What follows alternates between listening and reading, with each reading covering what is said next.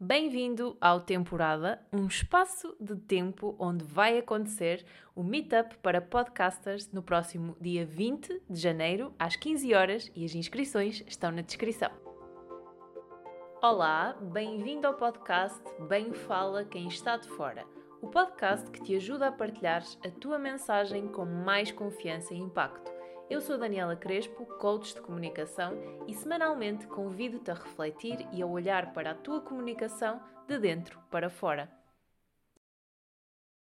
Olá, bem-vindos ao podcast Bem Fala Quem Está de Fora. Hoje comigo tenho o fundador do Temporada, responsável pelo negócio, que conheci recentemente e que me acolheu muito bem no seu espaço uh, com a sua comunicação e como não ver comunicação no temporada. Por isso eu pensei, vamos entrevistá-lo, vamos falar sobre o que é o conceito de temporada.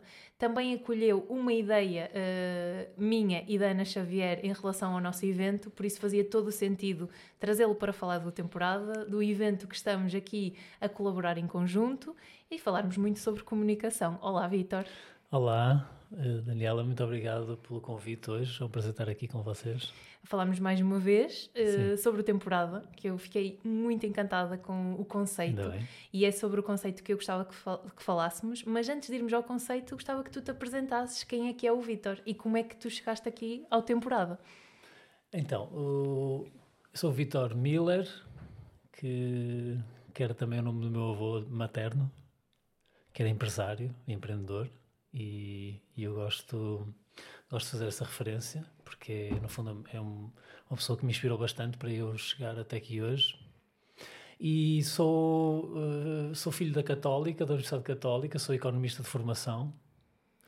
Um, e, e na, na, sequência desse, desse curso que fiz na Católica, uh, uh, acabei por me tornar também empreendedor ainda na faculdade. Uhum. Lancei o meu primeiro negócio Uh, apesar de ser trabalhador independente na altura, não era uma empresa constituída, mas lancei o meu primeiro negócio como jockey. Uh, uhum. Fiz um investimento, comprei um equipamento de som e, e lancei-me no mundo da, da, da, do empreendedorismo logo na altura da faculdade. E depois, à saída da faculdade, passei por algumas grandes empresas, algumas multinacionais, uh, outras nacionais, e fui uh, dispensado de todas elas, para não dizer outra coisa. Um, e, e, houve uma altura em que eu tive que fazer uma reflexão de porque é que as coisas não estavam a funcionar, pelo menos para mim não estavam, as uhum. grandes empresas continuam a funcionar e, e, e o meu caminho estava-se a tornar um bocadinho óbvio que não era aquele, não é? Uh, eu sou um apaixonado por marketing, descobri o marketing também na faculdade e a minha ideia era seguir uma carreira corporativa o mais possível ligada à área do marketing e à área mais comercial, que eu nunca fui muito da área das finanças, apesar de gostar, não, não fui muito da área das finanças. Uhum. Mas a certa altura, com o passar dos anos, eu fui eh, descobrindo que hum, não era o meu caminho não era aquele.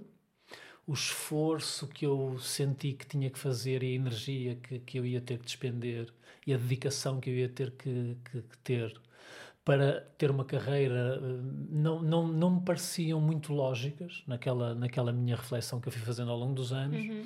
E, e, de certa forma redescobri a vontade de empreender há cerca de 10 anos atrás. Uhum. Eh, depois a dúvida era em quê? Né?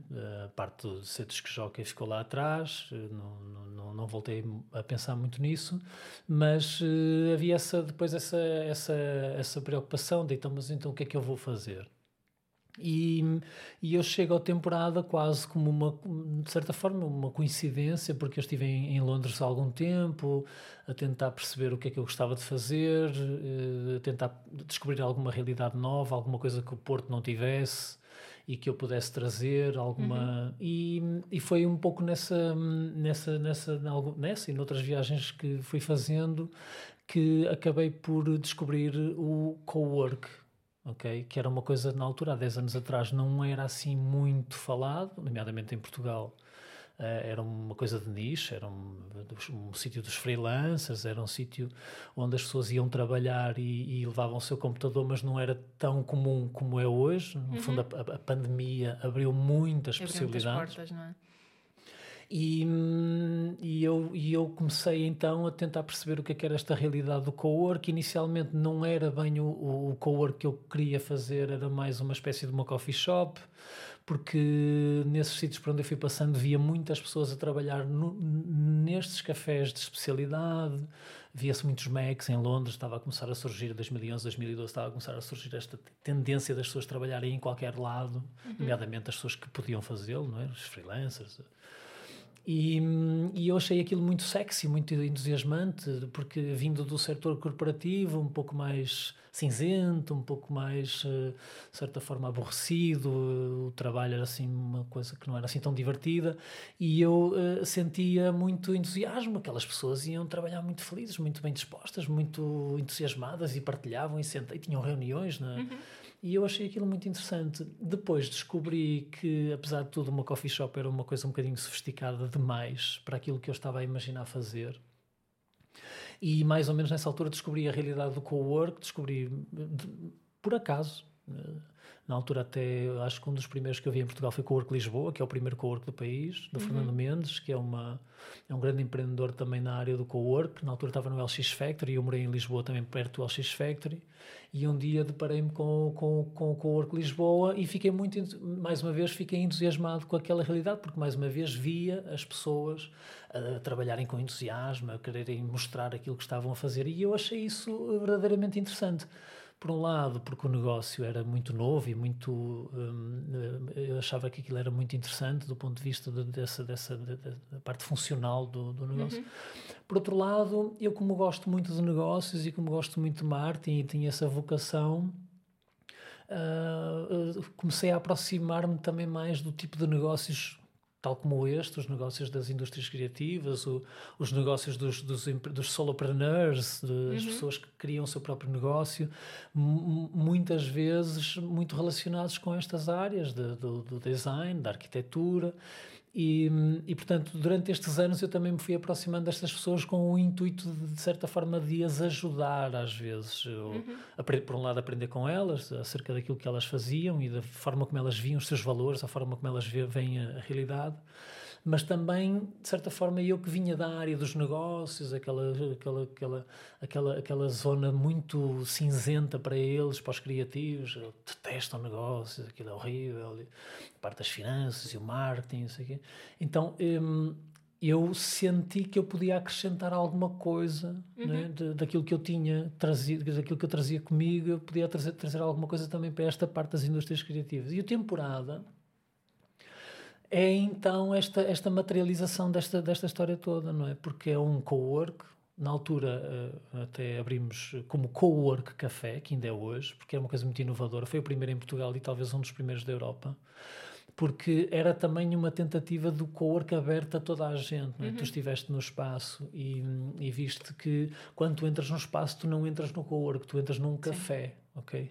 Apesar do mobiliário ser muito bonito e ser um mobiliário muito específico de co-work, tu efetivamente entras na parte da cafetaria e uhum. só à medida que te vais deslocando no e espaço. Parece que à medida que entramos que somos convidados a explorar as várias vertentes do espaço. Foi isso que eu senti quando espaço, estive lá. O espaço tem diferentes áreas, não é? tem uma área de cafetaria logo à entrada, onde todos são bem-vindos, não necessariamente para trabalhar, podes ir lá só tomar um café, podes estar com um amigo, podes fazer o que quiseres no contexto da cafetaria, mas a verdade é que quando tu entras naquele, entre aspas, café, que nós idealizamos que era um café para trabalhar, para estar ou para trabalhar, eh, já estás a, a, a, tomar contacto com a realidade do co-work. Ora, na altura que eu te falava do co-work Lisboa, quando eu descobri o, esta, esta, esta, esta cena do co-work, o co-work era relativamente fechado ok? Uhum. Tu, tu para entrar num co-work, em primeiro lugar, tinhas de ter um bom motivo para entrar, até porque ias pagar para lá estar, não é? Portanto, tu tinhas que, uma pessoa que fosse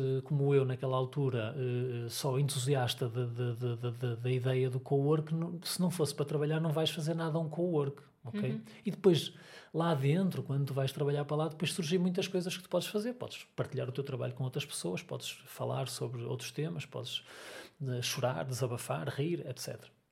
Mas, mas o que eu senti era que o cowork era muito fechado. Né? Havia, havia um, que também é a minha função hoje, o community manager ou community enhancer, como eu gosto de chamar. que recebe as pessoas e tenta perceber qual é o perfil, eh, de que forma é que tu te enquadras naquela comunidade, etc. E, e eu achei que isso estava errado. Eh, tinha uma lógica, tinha, tinha, um, tinha, tinha uma razão de ser, não é? De certa forma, no co-work existe uma comunidade e essa comunidade tem que ser eh, cuidada, uhum. e, e, portanto, é mais fácil quando as pessoas se relacionam umas com as outras pela sua profissão ou por qualquer outro motivo, do que propriamente ter ali eh, pessoas de todas as áreas. E eu achei que isso podia ser, de certa forma, trabalhado, ou seja, porque não? A diversidade é, é muito mais interessante do que, do que depois aquela coisa setorial, uhum. é? E eu, eu idealizei um co-work, que é o temporada Co-work Café, onde todas as pessoas fossem bem-vindas, incluindo aquelas que nem sequer estavam à procura de um co-work, incluindo aquelas que nem sequer sabem o que é um co-work. É um co-work, sim. Tu estiveste lá no espaço, não sei se foi o caso ou não, mas a parte das vezes tu podes entrar lá e pode estar lá uma senhora de 70 ou 80 anos à espera para ir a uma consulta, a beber um cafezinho ou um chá e uh, isso, isso cria uma, uma, uma, uma, uma abertura que o co-work não tinha, pelo menos na altura que eu cheguei ao mercado, não uhum. tinha. E, portanto, à medida que tu vais te movimentando no espaço, tu vais uh, te aproximando do conceito do co-work. Ou seja, à medida que tu vais andando lá pela loja, de, de, de, que, que, é um resto de chão, portanto, ainda, assim, eh, ainda mais fácil é Sim, o acesso, a entrada. Tu vais ver um, um espaço que nós idealizamos que, que fosse hiper flexível, ok? Nós conseguimos mudar a disposição das mesas, das cadeiras, dos bancos, de maneira a fazer praticamente tudo aquilo que a gente precisa de fazer lá. E tu vais, vais entrando pelo co-work dentro, ou seja, no final do espaço, lá no fundo da loja, eh, que tem um acesso a um pátio, tem muita luz natural e é muito sossegado e, e confortável e bonito, pelo menos é a minha opinião. Eu sou o primeiro cliente da temporada tu, tu, tu, tu aproximas-te verdadeiramente daquilo que é a essência do co-work, ou seja, é um espaço onde a produtividade está, onde as pessoas procuram produtividade e nós conseguimos através do sossego, da luz natural, eh, da, da, da, arte que está nas da paredes, lareira, agora de da, da, da, salamandra, que a salamandra está ligada. Procuramos criar essas situações de conforto e, e de bem-estar no sentido de tu teres a oportunidade de, uh, uh, uh, ao mesmo tempo que podes ter a tua casa ou o teu escritório, teres ali uma oportunidade para estar junto de outras pessoas que não são as pessoas com quem tu estás eh, diariamente, mas tu possas descobrir ali oportunidades de, de para trabalhar melhor uhum. e para colaborar mais. Porque coworking, eh, há uma pessoa que é muito especial, que é a Joana, costuma dizer coworking não é um espaço, coworking é, um, é uma ação ok? Coworking efetivamente e é esta um, ação da partilha. E esta ação da partilha e da, da, da procura da oportunidade de, de, colaboração. Portanto, o temporada procura ser. Procura Eu ia pegar agora aqui no significado das palavras e temporada, este, esta palavra porquê? É temporada, este tempo?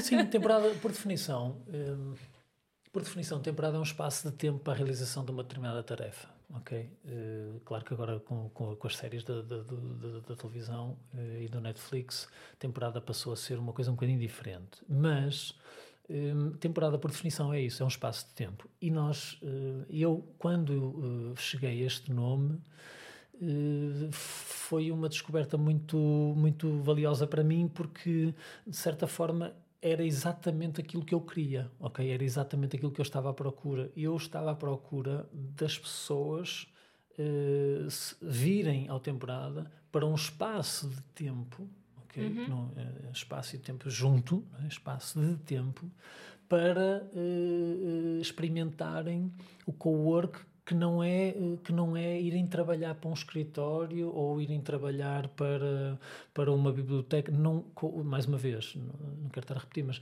coworking não é isso. Coworking é a, a tua disponibilidade para tu estás a trabalhar com outras, ao pé de, ao lado de outras pessoas, mas ao mesmo tempo teres a abertura para procurar, uh, ou a abertura que te dá a oportunidade de colaboração, Sim. a abertura que te leva à aprendizagem, a abertura que te permite uh, dar a conhecer aquilo que tu uh, és, profissional, e, e, pessoalmente. E, portanto, o meu trabalho também no temporada, ou no trabalho que meu, que agora começa a ser, de certa forma, ainda bem distribuído pelas pessoas que fazem parte daquela casa, é de que forma é que nós conseguimos todos os dias, que, que sistemas é que nós conseguimos inventar para que, apesar de tu teres a necessidade de uma secretária, internet, um, espaço sossegado e agradável para desenvolver as tuas tarefas, no fundo é o princípio pelo qual tu vais para ali, uh, para estar com outras pessoas a trabalhar, uh, de que forma é que ali, ali depois podes uh, ter boas desculpas para uh, criar esta, estas oportunidades que eu falava e, e, e, fazer muitas vezes, felizmente tem acontecido, é uma boa métrica para mim, as pessoas tornam-se amigas umas das Sim. outras, pessoas, pessoas que não se conheciam de lado nenhum, um, tal como acontece pode, nas empresas, tal como acontece em muitos outros sítios, um, ali o Temporada uh, acaba por ser este local amigo, amigo, amigo, amigo, não é? Ou seja, que é amigo de, de, de, de, destas, destas ligações que depois Sim, se podem e acho fazer. Que no fundo é um bocadinho também o passo à palavra e as pessoas que acabam por ir lá sentem-se acolhidas. Uh, recebidas a nível de comunicação, porque foi isso que eu, que eu senti. Claro que eu tinha combinado, mas já tive noutro, noutros contextos eh, porque eu já fui lá duas vezes e um deles até estava lá, uh, aquela rapariga que depois meteu é, conversa comigo é e tivemos Edna. a falar e eu é já lhe estava a dizer o que fazia. Por isso eu senti-me eh, senti acolhida com a comunicação e eu acho que é muito importante quando nós abrimos portas para nos dar a conhecer, para que nos conheçam e para também cons conseguirmos perceber que temos muito a aprender e a colaborar uns com os outros.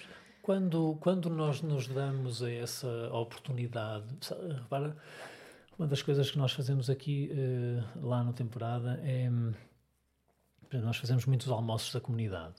E, e, isso é tão simples quanto juntar as pessoas à volta da mesa e uh, desligarmos, desligarmos-nos do Sim. telemóvel e do computador uh, para podermos uh, partilhar um bocadinho aquilo que nós somos e aquilo que nós gostamos é muito interessante que às vezes pessoas que nunca se viram em lado nenhum, nunca falaram umas com as outras, de repente estão a conversar naquele almoço e, e surge, surge um. Na minha empresa andamos à procura de um copywriter, uma coisa, sério, sou copywriter, estou à procura de. é, é, estranho, chega a ser estranho, chega a ser estranho, Sim. porque. Hum, quando nós nos damos a, a esse trabalho, é? de, de, deixar o telefone no bolso, deixar o computador no outro lado da sala, a magia acontece. E, portanto, aquilo que estavas a dizer com a Edna, a Edna é uma pessoa que. A, a, a Edna é uma pessoa que foi ao temporada com o propósito de comer uma sopa e está na minha lista das pessoas que eu quero contratar eh, em breve para trabalhar no temporada. Uhum. Ou seja, uh, apesar de ser um café, apesar de ser uh, fácil uh, entrar com expectativas muito baixas do que é que possa acontecer, uhum. eu sei de experiência própria, e as pessoas que estão lá comigo também sabem que por vezes basta perguntar o que é que tu fazes, ou o que é que te trouxe aqui, ou só abrir, deixar a porta entreaberta para tu poderes uh, dar um bocadinho mais daquilo que tu és, para que as oportunidades, no sentido positivo, não, uh, uhum. surjam muito facilmente, ok? E o que eu sinto é que cada vez mais, particularmente nas grandes cidades, no Porto, Lisboa e outras uh, muito maiores, as coisas estão-se a tornar muito transacionais ok? Tu vais, vais a um sítio, vais para comer uma sopa e, e, quem está atrás do balcão ou quem te está a receber vai-te servir uma sopa, vai tentar ser simpático, vai tentar lembrar-te do teu nome, vai tentar que a tua experiência seja agradável ou boa ou muito boa até, mas depois hum, não passa muito disso. Há exceções, claro, não é assim em todo lado, uhum. mas eu tenho visto, por exemplo, eu, tenho, eu, eu, eu, estou no, eu, estou, eu estou nas ruas do Porto, eu estou a tentar entender o que é o Porto há 10 anos atrás, desde há 10 anos para cá, e tenho visto muito essa transformação. Obviamente que há exceções ainda e eu, eu, eu espero que continuem por muitos bons anos, mas uh, está-se a tornar muito com, com, o turismo, com os nómadas, com, com uh, está-se a tornar muito transacional. Ou seja, distante. Mais, mais distante. Uh, a, a, hospitalidade é uma ferramenta de marketing que, que, que, nós até somos bons a usar, nós, em geral, no Porto e também em Lisboa noutras cidades, mas eh, eh, por outro lado, eu acho que a verdadeira hospitalidade que nós tão bem eh, conhecemos e, e, de coração mesmo, se, se for bem utilizada no contexto certo, um, vai, vai trazer essas, essa, essa, essa magia que eu falava há pouco. E, portanto, quando tu chegaste lá, tu não conhecias a Edna de lado nenhum, e de repente eu tinha que fazer não sei o quê, que tinha que ir ali e venho já, e quando eu cheguei novamente ao, ao pé de ti, tu estavas a falar com uma pessoa que eu posso dizer que faz parte da comunidade do temporada. E ela estava-te a receber, ela estava-te a trazer mais uhum. para dentro, ela estava-te um, ela a fazer sentir parte de. Ok? Sim. Portanto, o temporada que, como eu dizia, começa por ser um cowork café com uma missão muito bem definida, que é trazer o cowork para o maior número de pessoas possível. Hoje em dia, já na minha cabeça de, de marqueteiro, uh, está-se a transformar uma rede social offline.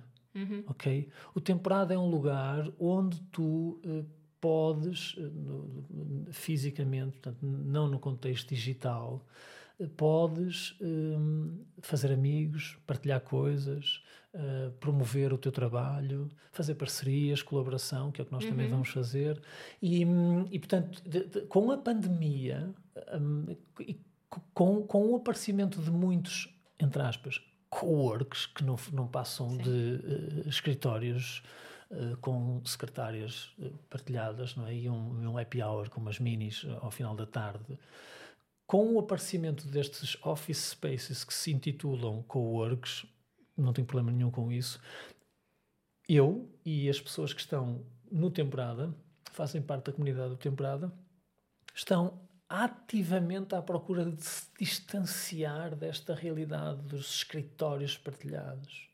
E por isso, nós estamos à procura de, de, criar as melhores condições para que tu possas trabalhar, que tu possas estar, ou como eu gosto de dizer, tu possas bem estar num determinado uhum. sítio e nós consigamos ir à essência do co-work. Porquê que o co-work começou a existir em 2000 e pouco, 2005, 2006, 2004, já não tenho presente exatamente o, o... Mas começou por ser o lugar onde os amigos se juntavam para trabalhar. Onde os amigos eram capazes de fazer um pequeno investimento para ter um escritório partilhado, mas eram amigos que se juntavam para resolver um problema. E, e, e daí ser tão eh, excitante. Sim, depois daí tão... acaba por, por ser este companheirismo que se cria, não é? Sendo empreendedores, e eu falo Uh, muitas das vezes, eh, eu sendo empreendedora ainda há pouco tempo, mas sinto que por vezes pode ser um trabalho muito solitário. É preciso pessoas, é preciso partilhar as nossas dores, partilhar as nossas alegrias, ter esta comunidade que nos ouve, que nos escuta, dar, contribuir e também receber. É esta troca que acaba por nos unir e faz fazer, eh, fazer sentido todo o nosso trabalho que, e, e devemos incluir como parte dele. Não é, não é tentarmos trabalhar cada vez mais solitários, eu acho que no sentido da colaboração temos todos a, a ganhar. Eu ia te perguntar também um, onde é que nós e, e podemos encontrar esta flexibilidade no temporada. É esta questão de flexibilidade em termos de a flexibilidade do dar, receber, onde é que nós podemos encontrar esta flexibilidade neste co-work? É, é muito curioso porque eu podia dizer que eu era um gênio que tinha idealizado isto e que desde sempre que tinha vi, a visão tinha sido, mas não foi, lamento. Ficava bem, mas não. Ficava bem e até podia dar um livro, mas não, não foi o caso. A verdade é que um, o temporada pelas suas características eh, de ser um cowork muito inovador. Por um lado já era inovador, por ser cowork na altura já era suficientemente inovador e ainda assim eu decidi que ainda tinha que ser muito mais. Fiz uma aposta, e, mas a verdade é que eu não tinha a certeza de que, de que aquela aposta ia pagar, não é? Eh, que aquela aposta uh, era uma, uma, uma boa aposta. Eu não tinha a certeza Hum, se uma coisa que era um cowork café em que já existiam coworks e já existia café se algum dia ia, ia ser. Pronto, felizmente que hoje tudo indica que, apesar de não estar resolvido, tudo indica que foi uma muito boa ideia que eu tive, e eu e as pessoas que estavam comigo na altura, mas por haver uma grande incerteza associada a este negócio e à sustentabilidade deste negócio, o temporada existe desde a primeira hora como um espaço hiper flexível, porque nós eh, podíamos ter que ajustar à medida que o tempo fosse passando e caso uh, eu tivesse que abandonar esta ideia inicial, nós íamos esta, esta necessidade de, de, de, de tornar este negócio e, e, e, este espaço muito flexível, de certa forma, acaba por fazer parte do nosso DNA. Ok? Acaba por fazer parte da nossa cultura, acaba por fazer. Quando uma pessoa como tu vem, vem bater à porta com uma ideia qualquer, é, é muito gratificante uh, poder dizer que sim independentemente de todas as condições que eu, de todas as coisas que eu tinha idealizado que, que, que, que gostava ou não gostava que fosse uh, numa determinada altura do ano, numa determinada altura do mês é esta, é, aqui a flexibilidade. Esta, esta flexibilidade é uma ferramenta importantíssima que nós temos e, e quando e quando e quando tu pensas num restaurante, quando tu pensas num bar, quando tu pensas num local de eventos, numa sala de reuniões, etc. O temporada por ser esse espaço e ter na sua cultura essa flexibilidade, depois consegue dar resposta a, a, coisas que ainda não têm a solução que procuram no mercado. Não é fácil encontrar na cidade do Porto um local uh, que, que, muito facilmente consiga juntar 30 ou 40 pessoas para fazer um meetup e que se calhar vão querer comida e querem uma projeção, mas se calhar idealmente também queriam um momento no exterior, uh, com boas acessibilidades, enfim. Uhum por um lado tem, tem, tem esta. Tem esta, e por outro lado. E também, deixa-me fazer um claro. parênteses, alguém que nos ouça logo desde o início. Então, qual é a tua ideia? Vamos claro. sentar aqui pois, sem tempo pois. e deixa-me ouvir, deixa-me perceber o que é que vocês pois, querem pois, fazer. São desafios, não é? São desafios, Sim. são desafios que, eh, se tu te predispuseres a, a resolver problemas, não é? Uh, de, de, de, seja problemas que tu tens naturalmente com o teu negócio que todos temos, não é? Mas depois, se tu te predispuseres a, a, a resolver problemas ou a responder a desafios pela positiva do, do, do, dos teus clientes utilizadores, que muitas vezes passam a ser os teus amigos que fazem a questão de, de passar por ali e de gastar dinheiro naquilo que tu estás a, a fazer isso torna-te. Hum, é, é, desafio, não é? É, é, é, Deixa lá ver se eu consigo dar resposta a isto, não é? E, e, e, e, e, porque nós passamos cinco anos e, e, tal a, a, dar resposta a coisas que, que, que, achamos que até não eram viáveis ou que iam ser muito difíceis e como, e como, e como sempre nos demos muito bem, de certa forma nós, eu, eu, eu, ao longo destes anos, e as pessoas estão comigo, tivemos a colecionar cromos, não é? Olha, já fizemos uma peça de teatro, já fizemos vários concertos, já fizemos uhum. um, um, food market, já fizemos, enfim, nós, um, um debate político na altura das autárquicas, olha, e se nós fizéssemos um debate debate, um pós e contras, uma coisa. E vieram os representantes dos partidos políticos que tinham uhum. assento parlamentar na altura. Bem, assim, eu não imagino que, uh, quer dizer, não é fácil tu, não é, por um lado não é fácil tu colocaste ou uh, de, de, tomares a decisão de, de, aceitar qualquer desafio como sendo bom, ok? Sim. Há certas coisas que não é possível fazer, seja por questões legais, seja por questões logísticas, não é possível fazer. Não é possível de fazeres um evento no temporada para 500 pessoas, não é possível. Não é possível de fazeres uma festa no temporada que dura até às 5 da manhã, não é possível. Mas depois, em função daquilo que é uh, o teu espaço e em função daquilo que é os requisitos legais que tens de cumprir, dá para fazer mesmo muita coisa. E, e, e, portanto, esta flexibilidade o, o, espírito de, de, colaboração que, tá, que ali está, muitas vezes eu, eu, conto com a ajuda de pessoas que não me pedem um tostão por estar ali uma tarde inteira, um dia inteiro a trabalhar, querem participar, querem, querem ajudar a construir, querem ajudar a definir o que é o temporada, querem ajudar a, a posicionar o seu co-work, não é? o, lugar, o lugar onde elas, onde elas gostam verdadeiramente de estar, elas querem participar e, portanto, enfim, e, e, e, e portanto, também parte de, da flexibilidade das pessoas. eu vou dar um jeito de ir aí dar-te uma mão. Ou, olha, vou tentar passar a minha festa de anos que tinha ali num sítio, vou tentar passar para aí para que esse evento ainda seja maior. E por isso, tu encontras, respira-se flexibilidade ali, por um lado, pelo espaço físico em si, que tem essas características, não é? E as pessoas não... também. E as pessoas, as pessoas e eu, não é? Sei lá, ao sábado à tarde apetecia-me estar eh, na praia a olhar para o mar, não é? E ainda assim. Uh, a gente ajusta, não é? Claro, toda a gente faz isto, não estou a dizer que sou especial, toda a gente, toda a gente ajusta as coisas que tem para fazer, que gostaria de fazer à realidade e àquilo que, uhum que, que, acredita que pode, pode contribuir para o sucesso da empresa ou do, do, ou pessoal.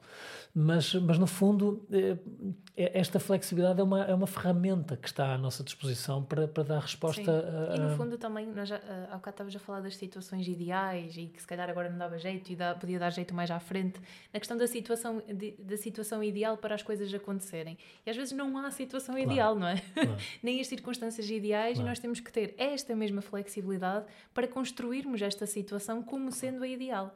Por isso, acho que também é um bocadinho por aí, e quem trabalha no mundo do empreendedorismo, é, esta é uma das características que, que tem que estar em cima da mesa. Ah. E ia já perguntar, eh, pensando aqui no meio de negócios, empreendedorismo, o que é que é preciso em termos de recursos? A flexibilidade é um deles, o que é que é necessário mais? Ora bom, recursos, eu sou economista e economia é a ciência dos recursos escassos. Não é? Eh, recursos são escassos. Há quem acredite que não, há quem acredite que os recursos são ilimitados, é só uma questão de nós vermos as coisas de uma forma diferente. Ainda, não, ainda confesso que ainda não estou, não consegui resolver essa, esse problema. Mas que recursos, deixa eu ver se eu percebi a tua pergunta, para iniciar um negócio ou para a temporada ou o que é que... No geral, no quem, geral. quem nos estiver a ouvir okay. e seja empreendedor, tenha um negócio, oh, a flexibilidade bem. é um dos requisitos, um dos recursos. A flexibilidade é importante. Que mais... Eu, eu, eu, eu quando digo que gosto dos negócios criativos, se nós perguntarmos o, o, o, que, o que é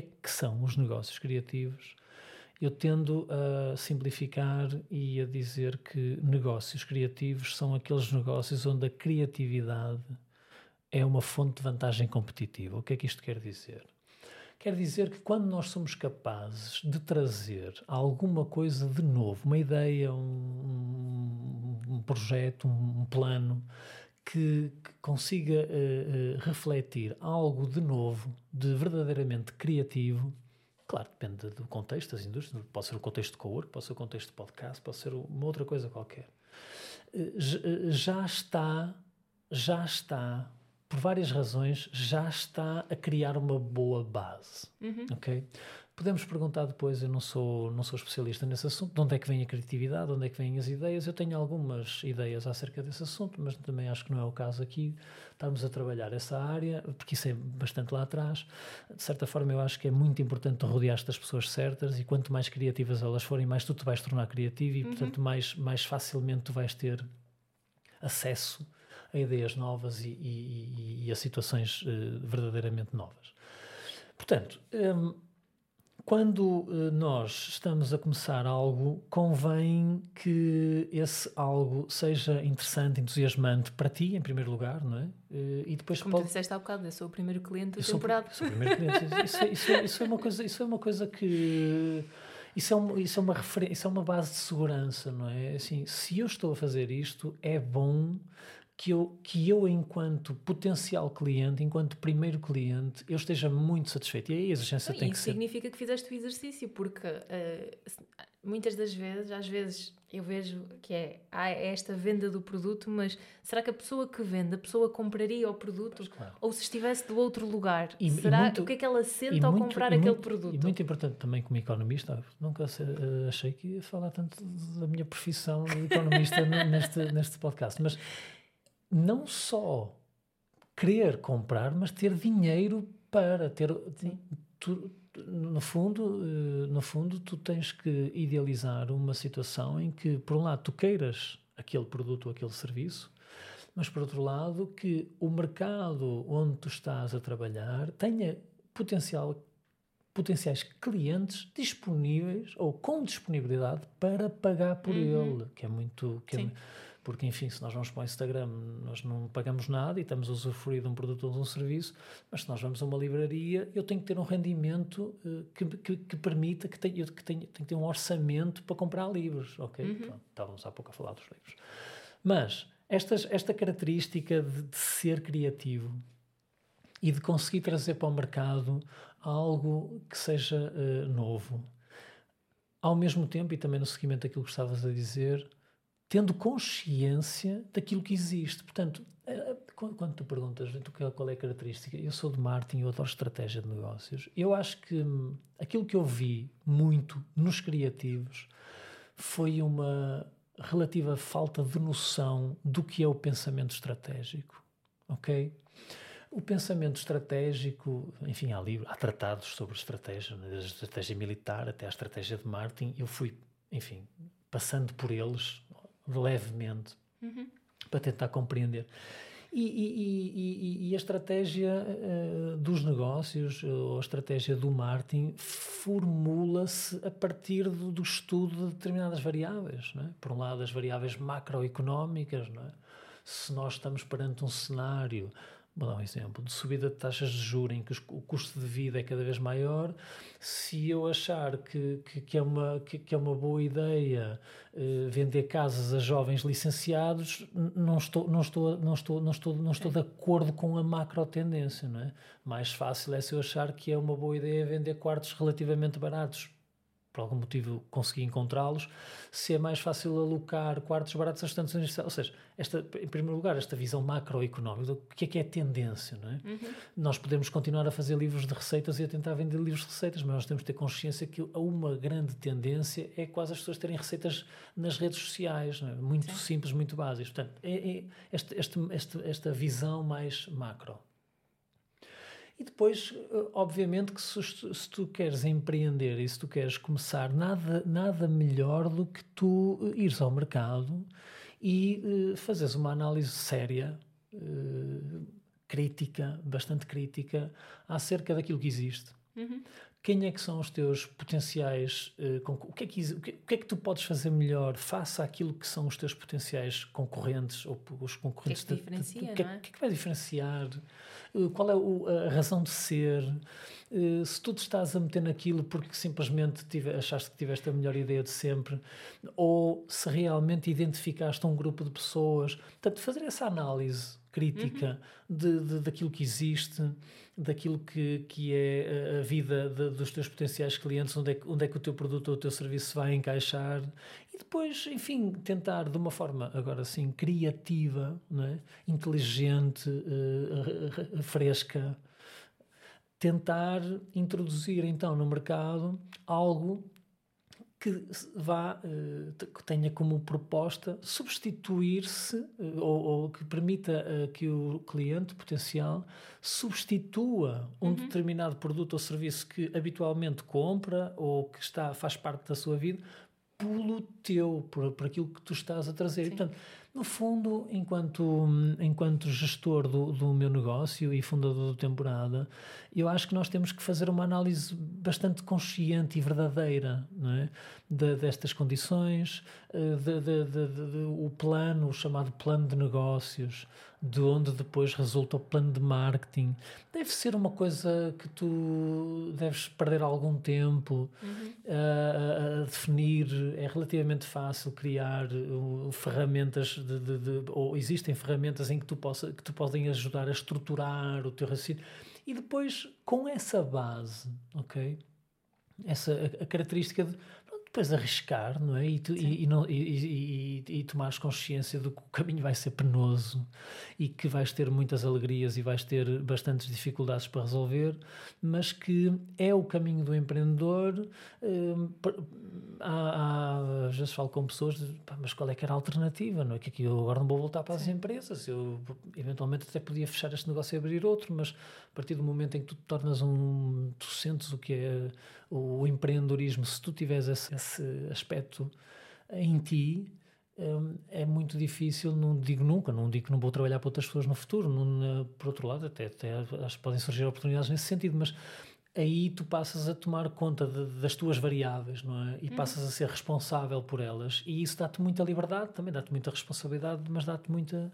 Claro, tem os dois liberdade. lados da moeda, não é? É a responsabilidade, mas também a liberdade de tu poderes gerir a tua própria vida e o teu negócio também em teu função tempo, disso. Teu o teu tempo, tempo. Uh, colocaste, colocaste numa posição muito difícil de tomar decisões e seres responsável por elas Um, não dá para fugir, não é? Não, dá, ai, não, não, não culpa... muitas decisões por dia.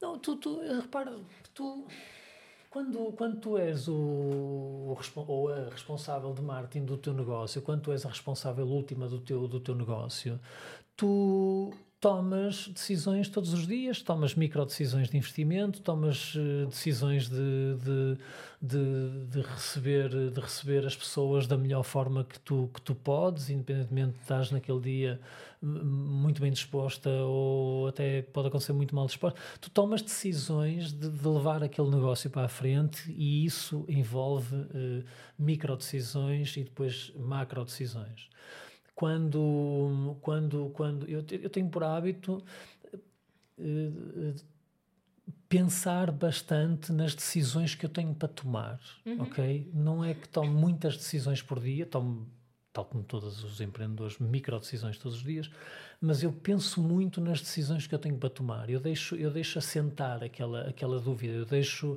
se um, vou continuar a apostar na cafetaria do temporada, para dar o exemplo do temporada. Vou continuar a apostar na cafetaria do temporada e a tentar trazer para o mercado uma alternativa àquilo que é a comida e as bebidas que existem no mercado. Vou tentar fazer com que a comida do temporada seja uma referência de bem-estar. Vou tentar trazer alguma justiça social uh, através dos preços que eu pratico uhum. e através das escolhas que faço. O temporada é vegano, tem exceções vegetarianas, mas é vegano desde o princípio. É de certa forma um aspecto social e ambiental uh, muito simples, uh, para mim lógico, óbvio, mas que para muita gente não é. Vou, vou, vou continuar a, a ser eu a desenvolver essa atividade ou vou uh, subalugar esta parte da frente do meu espaço, trazendo negócios da, vegetarianos ou veganos para a temporada e abrir mais as possibilidades. Cada, cada, uma, cada uma das duas tem, tem coisas ótimas e tem coisas que, os prós e os contras, tem os prós e é? os contras e no fundo tu vais sempre a tempo de mudar, de virar para um lado ou virar para o outro, porque, porque neste caso não é? eu, eu tenho, essa, eu tenho essa, esse poder de decisão. Às vezes o caminho até é o mais difícil, não é? Mas, mas é aquilo que é preciso fazer. Uhum. Para, é a decisão de fazer um determinado caminho, um determinado percurso, é aquele que no final do dia, se tu perguntares o que é que é melhor para o meu negócio, o que é que é melhor para os meus clientes, tu fazes essa análise, mais uma vez uma análise informada, eh, bastante uma análise bastante uma reflexão bastante profunda e, e depois optas por seguir um caminho e, uhum. e, vais encontrar pedras e vais encontrar dificuldades, mas eh, mas depois ficas ficas de consciência tranquila porque Sim. porque é, é, é, é, a escolha que tu fizeste e... e pegando aqui neste plano inicial que havia para a temporada e a, e a forma como ele está hoje Uh, fugiu muito ao plano inicial? Uh, Surpreendeu-te? Curiosamente não. É que tu... Sabes que é muito... Eu não sei se é um problema meu, mas eu dou muitas voltas. Dou muitas voltas. eu, eu acho que é um problema meu. Eu tenho que chegar falar com algum psicólogo acerca disso. Dou muitas voltas. Quando dizes voltas, é pensamento? Eu considero, é... eu considero as possibilidades todas. Ah, ok. okay? Eu considero as possibilidades todas. Eu não sei, porque deve ser, provavelmente, se tivesse aqui algum psicólogo que podia nos ajudar, isso com certeza que é uma situação de insegurança. Porque eu, eu, eu, estudo as possibilidades todas. Eu também tenho bastante tempo livre, felizmente, que foi uma, é uma, é uma, das, uma das coisas boas que tem este, este negócio, é que eu consigo ter bastante disponibilidade para pensar. Então, eh, é muito interessante a tua pergunta porque havia uma ideia inicial que era um cowork café, que era um, o aspecto da flexibilidade e da acessibilidade, o aspecto da comida, a importância que a comida tem no meu negócio. Uhum. A importância que a comida tem em juntar as pessoas, a importância que a comida, te, que a comida tem no bem-estar. E durante estes anos todos eu tentei responder a esta questão: devo ou não devo integrar a comida no meu negócio ou, por outro lado, entregar, entregar dispensar a comida do nosso negócio, focar-me no co-work, nos eventos e naquilo que é a essência do co-work e uh, subalugar aquela parte da frente. E, e eu fiz uma reflexão de cinco anos até concluir que estava certo, até, até finalmente concluir que a ideia inicial está correta. Uhum. A comida E é interessante ver com a digitalização das coisas, com a digitalização da economia, da sociedade, com a digitalização da cultura, a comida, ao longo destes últimos 5, 6 anos que eu tenho estado a pensar neste assunto, foi ganhando uma relevância cada vez maior. Tu não consegues comer no Facebook. Tu. Bocado estranho, tu estás a comer numa videochamada. É estranho. Uhum. Pelo menos eu não sou de. Não sei se até. Pode haver aí grupos, grupos desse lado, até pode haver grupos Se calhar, até alguma coisa que nós não temos conhecido. Que eu não saiba. Mas eu, mas eu acho isso uma situação estranha. Lembro-me da pandemia, que pronto, tudo, tudo, tudo, tudo, tudo se via, não é? Mas, e, e, no entanto, e no entanto, a decisão de nunca prescindir do controlo dessa variável, de, de, de, de disponibilizar um determinado tipo de comida que não só reflete os nossos valores, como ajuda a reforçá-los, foi uma boa decisão. Muito difícil, porque eu nunca quis ter um restaurante. E hoje em dia até acho imensa. Eu até cozinho, não sei se tu quando estavas lá, não sei se eu estava a cozinhar, não, fazia, não faço Eu cozinho uma ou duas vezes eu por semana. sopa, que estava uma delícia. Esta sopa, a sopa, tu, tu, tu tens os, o temporada tem os básicos, não é? E, tá, e está a evoluir para uma espécie de restaurante. A temporada está a evoluir, estou a começar a formular esta, esta ideia na minha cabeça e a trazê-la à vida. A temporada está a evoluir para uma espécie de restaurante. Um restaurante onde num futuro, se calhar num futuro próximo, um tipo, uma espécie de restaurante onde tu podes ir almoçar ou jantar sozinha, com uhum. o intuito de comer comida em condições e fazeres amigos. Isto é uma proposta de valor que eu estou a começar a desenvolver na minha cabeça, que é o que já está a acontecer de uma forma muito orgânica, porque o temporada depois também tem esta componente, porque é o meu laboratório, é o laboratório da comunidade, é onde nós testamos coisas.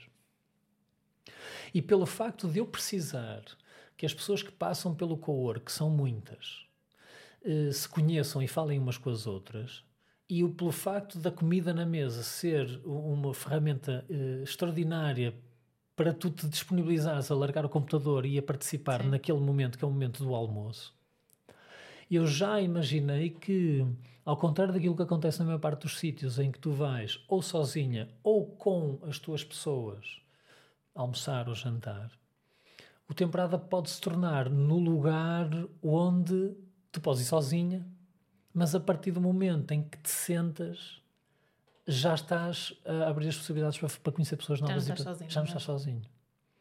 E numa sociedade de que eu não sou, eu não sou muito crítico, eu não sou antitecnológico, eu não sou, aliás, senão também não estava aqui, não é? Eu não sou muito crítico relativamente àquilo que se está a passar. Sou preocupado Okay? Tenho uma relação muito especial com as redes sociais, tenho uma relação muito especial com os telemóveis e com a tecnologia em geral. Tenho, quem me conhece sabe que eu tenho. Uh, não, não, eu, eu, uso com bastante consciência, eu uso uhum. com bastante cuidado. Eu uso de maneira a que não, não perca uh, o contacto, que é o que eu mais gosto, é o contacto com as pessoas, uh, em, em, em, fisicamente. Mas um, por nós estarmos numa altura da nossa, da, da nossa vida, e, e, já para não falar, de, por exemplo, das minhas sobrinhas que já nasceram com iPads nas mãos, praticamente, não é? Sim. O temporada tem essa missão. E, e depois desenvolvem-se produtos e serviços que se aproximam deste, deste, deste como dizia desta rede social offline. Né? De certa forma, nós acabamos por procurar seja porque tu fazes lá a tua festa de anos, seja porque tu participas num almoço, seja porque tu fazes, organizas um meetup, seja porque por, por, por, vais a um concerto, seja por que razão for, eu estou a competir com o teu telemóvel, eu, temporada, está a competir com o teu telemóvel e com o teu computador e com o Zoom. Uhum. Literalmente. O temporada, eu perguntavas, mudou muito, mudou muito. É, é curiosamente não. Eu tinha uma ideia para o temporada, um slogan no início do temporada que continua-se a manter extraordinariamente e surpreendentemente sólido, que é a minha concorrência, enquanto gestor do negócio, é a casa das pessoas. Eu há seis anos atrás tinha isto na minha cabeça. Uhum. Se o freelancer trabalha em casa ou se o freelancer trabalha de forma, a maior parte das vezes, isolado, é evidente que a minha concorrência não é a biblioteca, não é outros espaços de cowork. A minha concorrência é o conforto da casa dos meus clientes. Uhum. Por isso é que nós temos uma salamandra, uma, por isso é que nós temos cães, por isso eu gostava de ter uma piscina, vai ser difícil. Não conheci os cães ainda. Os cães estavam, tu quando chegaste, eu, eu, eu de vez em quando eu tiro férias dos cães, porque o meu cão, o meu cão, o meu cão é a minha enorme perdição, que ele hipnotiza-me. E, e o meu cão requer muita atenção e eu requero muita atenção dele. E, e, de vez em quando eu tiro férias e eles vão lá para cima, que tem um grande logrador lá em cima, e andam lá a ladrar aos gatos e eu consigo estar mais sossegado. Já houve alturas em que eu achava que o meu cão tinha que estar sempre comigo e não só eu tinha que fazer tudo, mais dar atenção ao cão. Pois. Pronto, e depois o cão. Volta e meia lá havia um gato em cima do muro e eu tinha que parar o que estava a fazer, fosse a sopa para ir lá, para afugentar o gato, porque ele não conseguia chegar ao gato e o meu cão vinha ter comigo, olhava para mim nos olhos e dizia: Temos um problema urgente lá fora, temos que ir já resolver isto. E então as pessoas achavam Pedro, porque era eu a correr atrás do cão, não era o cão a correr atrás de mim, era eu a correr atrás do cão. Portanto, para dizer o quê? O facto de nós termos pessoas, o facto de nós termos chefes, pessoas a trabalhar à tua volta, o facto de nós termos chefes a cozinhar para ti o facto de nós termos uma oferta uh, vegana, cuidada, de bem-estar, o facto de nós termos cães, o facto de nós termos uma salamandra, o facto de nós termos luz natural, um pátio, eu gostava de ter lá um mega tanque que eu pudesse chamar uma piscina. Ou seja, desde a primeira hora que eu procuro trazer para a temporada coisas que tu não tenhas em tua casa. Uhum. Com a pandemia, isso tornou-se óbvio que o nosso caminho estava certo e mais uma vez ele ainda não, ainda não cheguei ao fim desta história nem sei se algum dia vou chegar mas ainda estás a escrever. ainda estamos a escrever essa história mas é evidente tornou-se ainda para mais porque era um grupo relativamente fechado, estrito os freelancers os designers com a pandemia passou a ser praticamente toda a gente pode ter acesso ao trabalho remoto hoje em dia e praticamente toda a gente é potencial cliente do temporada que é uma coisa que eu estou a começar a descobrir. Uh, tenho estado muito entusiasmado a falar com pessoas que eu achei que nunca ia falar acerca do temporada. Ainda hoje de manhã tive uma reunião com uma pessoa que era do, era do setor corporativo, minha ex-colega da Católica, e estamos a pensar de que forma é que nós podemos começar a aproximar este mundo das artes e dos negócios criativos com um mundo mais corporativo. Uhum. Okay? Estávamos a falar de uma iniciativa que eu também tenho estado a desenvolver na minha cabeça, que é o Community Building, porque de certa forma no co-work um dos meus trabalhos é criar aquela comunidade e de que forma é que nós podemos também trazer esta experiência desta, desta, desta, destes anos todos a trabalhar para juntar as pessoas e para trazer as pessoas para aquele espaço e uni-las, seja de que forma for, como é que nós podemos trazer isto para as equipas de trabalho uhum. das empresas e do setor e do setor uh, mais eh, corporativo, também de onde eu vim.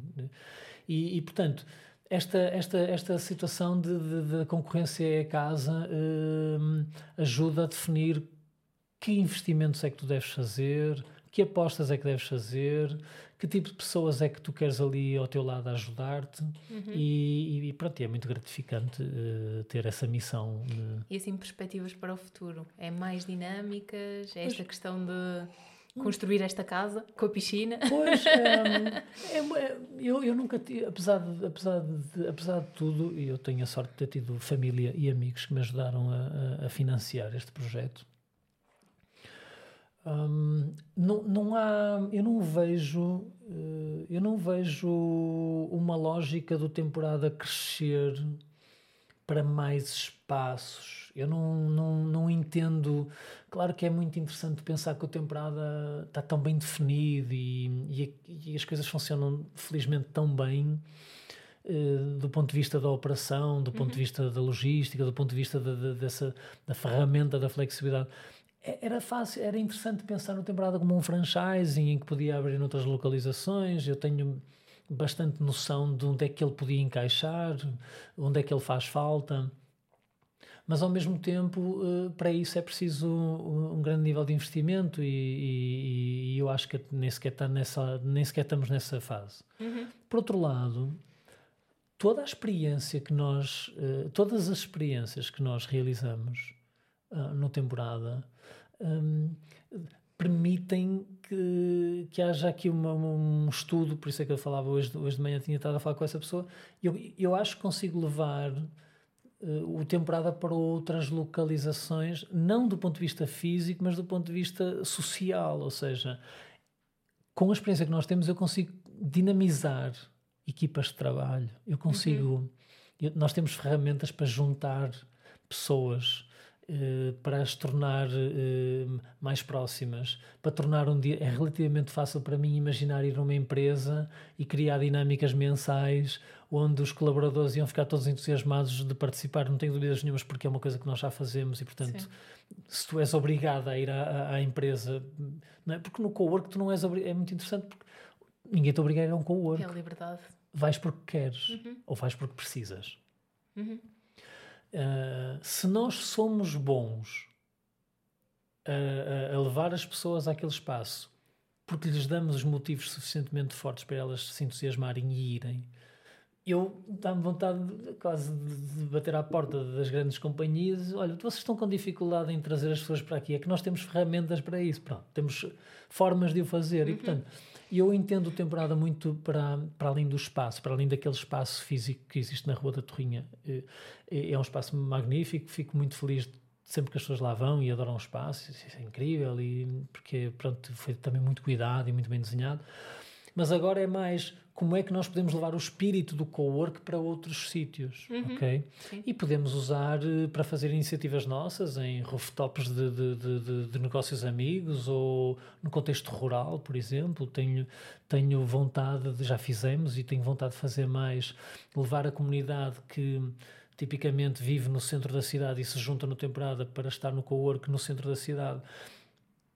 Criar dinâmicas em que o temporada se aproxima mais do contexto rural uhum. e, portanto, levá-las para fazer, seja trabalhar, colaborar, criar projetos em conjunto para o contexto rural. O setor corporativo, eu acho que há aqui uma oportunidade de levar este espírito do trabalho colaborativo.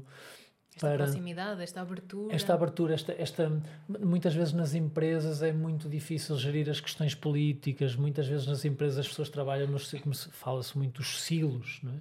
As pessoas trabalham em silos, as pessoas trabalham em contextos relativamente fechados, têm medo de partilhar, têm medo que lhe roubem as ideias, têm, lutam por atenção do chefe, lutam por salários maiores. E isso é uma coisa perfeitamente. Não tem Foi isso que tu sentiste quando trabalhavas no meio corporativo? Não, eu, eu, eu de facto não havia uh, aquela aquela verdade não havia aquela abertura não havia aquele Sim. entusiasmo não havia não havia aquela uh, ah, porque, mas o que é que eu tenho a ver com o teu trabalho porque é que estás a é?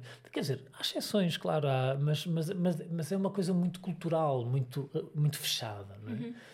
E, e, e, e, é verdade que quando a gente pensa, por exemplo, no, nem precisas de ir a esta lógica de co-work. Há muitas empresas hoje em dia, nomeadamente as startups, em que isto é completamente ao contrário. Não? É? Só faz sentido é partilhar, só faz sentido é, é, é, colaborar, só faz sentido é trazer ideias novas. Uma coisa, isso eu sentia muito. Eu, eu, tinha, eu tinha, sempre tive muitas ideias, desde pequenino. De, se eu tivesse aborrecido brincava e, e, ao brincar surgiam ideias novas. É, quando eu me aborreço, o meu cérebro começa a produzir coisas. E, e eu, eu, sentia muito que nas grandes uh, empresas por onde eu passava, era por muito boa ideia que fosse, uh, que eu tivesse, ou sentia muito, muita resistência, o que é normal. Resistência à implementação. O que é implementação, a, a, a, a análise até da ideia é natural, porque o, o, tempo numa grande organização é muito diferente numa startup ou numa microempresa, é muito diferente. Quer dizer, há certas coisas na minha empresa que eu posso implementar da noite para o dia que numa grande organização não era possível, era, tinha que passar por diferentes setores, tinha que, ser, tinha que ser validado por diferentes pessoas e por isso uma das coisas que me fez, eh, enfim, eh, acho que não ajudou na minha carreira corporativa foi isso. Eu, eu, eu, eu sentia a necessidade maior agilidade, não é? Cá falávamos da flexibilidade, depois é este, este conceito da agilidade, mais uhum. ágil, é? mais, mais responsivo. De repente surge aqui alguma coisa e a gente responde rápido. Pronto. E portanto, hum, de certa forma, desbloquear um bocadinho este, este nível de relacionamento muito muito muito muito seguro muito com uma distância com uma distância sempre presente Portanto, tu tens a tua o teu, tu tens a tua, a tu, o teu contexto profissional e depois tens o teu contexto pessoal eu também já não estou nas empresas há muito tempo se calhar isto é uma coisa que naturalmente foi mudando com o tempo uhum. e hoje em dia também com as pessoas que são muito mais novas e, e, e, com certeza que também sentem necessidade das coisas serem mais próximas e mais verdadeiras e mais genuínas. Mas eu sentia muito essa cultura de, de seguro, tudo muito seguro, tudo muito distante, tudo muito, uhum. Eh, com, tudo muito gerido com, com, com, com, muito, com muito cuidado. E, e eu acho que em Portugal e, e no contexto da economia portuguesa, eu acho que também faz falta haver mais essa cultura do, do risco, do, do, do pôr cá fora, do, do, de lançar uma ideia. E, e uma coisa que eu me debato todos os dias, e eu que até tenho as condições para, boas para poder uh, ir resolvendo isso, arriscar, falhar. Né? Esse, quando tu perguntavas há pouco também que uma das coisas fundamentais é, é, esta natureza do como é que nós entendemos o risco, não é? Nós fomos, nós fomos, nós fomos criados, isto é um bocadinho o senso comum, não é? A nossa cultura é uma cultura do funcionário público. Os meus pais são funcionários públicos, meu pai é médico, a minha mãe é professora. Não, não estou a dizer nada, não tenho nada contra o funcionário público, muito pelo contrário. Até acho o funcionário público é, um, é, um, é, um, é, é essencial àquilo, àquilo que Portugal faz de melhor mas eu sinto que há muito aquela, aquela, aquela, aquela, aquele, há um medo de falhar. Uhum. Há um medo de não dar certo. E eu estou a falar de uma coisa que eu sinto praticamente todos os dias. E se não vier clientes? E se hoje, se correr mal aquela coisa? E se eu contratar aquela pessoa e aquela pessoa me causar problemas? E se, e se, e se? Eu passo, por exemplo, nos Estados Unidos, uh, também não tenho assim tantas coisas a favor como isso relativamente aos Estados Unidos, mas para dar um exemplo, a cultura do risco é completamente diferente da nossa, que é metade vai correr mal, ok? Já sabemos. A outra metade já estamos preparados para isso. a outra metade pode correr bem e 10% vão, vão ter sucesso. E portanto, eu acho que hum, eu tento fazer o meu caminho com essa consciência de que o medo está enraizado em todos nós. A cultura do risco não é muito favorável ao empreendedorismo, portanto, uma cultura de não risco, entenda-se não é muito favorável e nós temos, nós empreendedores, temos a oportunidade, por um lado, de resolver esse problema connosco, uhum. é? uh, trabalhar essa questão em termos pessoais, é? com, com um diálogo permanente entre aquilo que nós sentimos e aquilo que nós somos e, e, e a forma como nós agimos perante a realidade e depois um contributo também para o nosso, para o nosso país, para que, que eu acho que está a mudar, e é o caso das startups, é um caso ótimo de, de, de, de não só as tecnológicas, como as startups no contexto das indústrias criativas, todas elas. É um, um jogo, é uma, uma aposta, é, um, é, uma, é uma incerteza muito grande e, e depois cabe-nos a nós encontrar a base, uma base sólida, cabe-nos a nós perguntar o que é que eu preciso que aconteça para o caso de correr mal e de uma forma mais, uh, uh, uh, de fundo, mais, mais inovador ou de uma forma até mais conservador, nós conseguirmos colocar essas, essas peças todas em, em, em, em, no lugar certo para o caso de se tropeçarmos termos um, um e suporte. não ter vergonha de dizer que correu mal, porque faz Isso é parte. É terrível, é terrível, é terrível. faz é parte do é processo. Terrível. Sabes que eu, eu, é muito interessante dizeres isso, porque eu já tive com pessoas que tiveram negócios também, por exemplo, na área da comida, na, na restauração, coisas grandes. Correu mal e por causa da pandemia, eh, neste caso que eu estou a lembrar-me agora, e, e, e eu, eu, eu, eu, continuava a admirar aquela pessoa tal como admirava no, no, quando eu conheci antes da pandemia. Com, estou a dar um exemplo, estou-me a lembrar desse exemplo. É uma pessoa com uma visão extraordinária de como é que fast food podia ser mais uh, podia ser podia fazer bem é? como é que a fast food podia fazer bem uma cena vegana muito muito interessante um negócio muito interessante e hum, e com a pandemia, não teve hipótese, teve que fechar. E eu lembro-me de falar com ele, com essa pessoa, depois dessa, depois dessa circunstância de ter que uhum. encerrar a empresa, e sentia uma certa vergonha no olhar do. falhei, não é? Falhei. Mas, mais uma vez, nos Estados Unidos, o, o, o, loser não é, não, é, não é aquele que fechou a empresa ou que não conseguiu. O loser é aquele que não tentou. Sim. Que, por algum motivo, não, não quero classificar isso como sendo bom ou como sendo mau, é aquele que não tentou. Porque aquele que tentou e falhou, por um lado, aprendeu sempre uh, muito uh, com aquela experiência, muito mais do que alguém que não tivesse tentado. Uhum.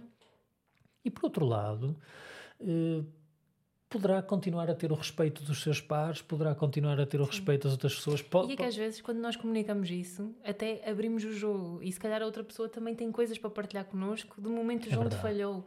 É Eu acho que é só alguém, às vezes, ter este ato de coragem de: olha, falhei, aconteceu isto. E faz parte. E, faz e parte. As, grandes, as grandes empresas, os grandes negócios, não, não serão todos, não é? Mas grande, grande parte dos, dos negócios que eu conheço são negócios até que começaram por, por, por alguma coisa ter corrido muito mal. Uhum. E, e, e, e, aquela, e, aquela, aquela necessidade de continuar, e aquela, aquela vontade de resolver, e aquela vontade de, de fazer acontecer, sobrepôs-se Sim. Aquela, aquela, aquela, aquele espírito mais uh, mesquinho de ah, estás a ver, olha, ele tentou e não conseguiu, não é? Que é muito, também acontece muito em Portugal. O que isso nunca vai resultar, isso é impossível, não, não vai acontecer, mais vale isto pelo seguro.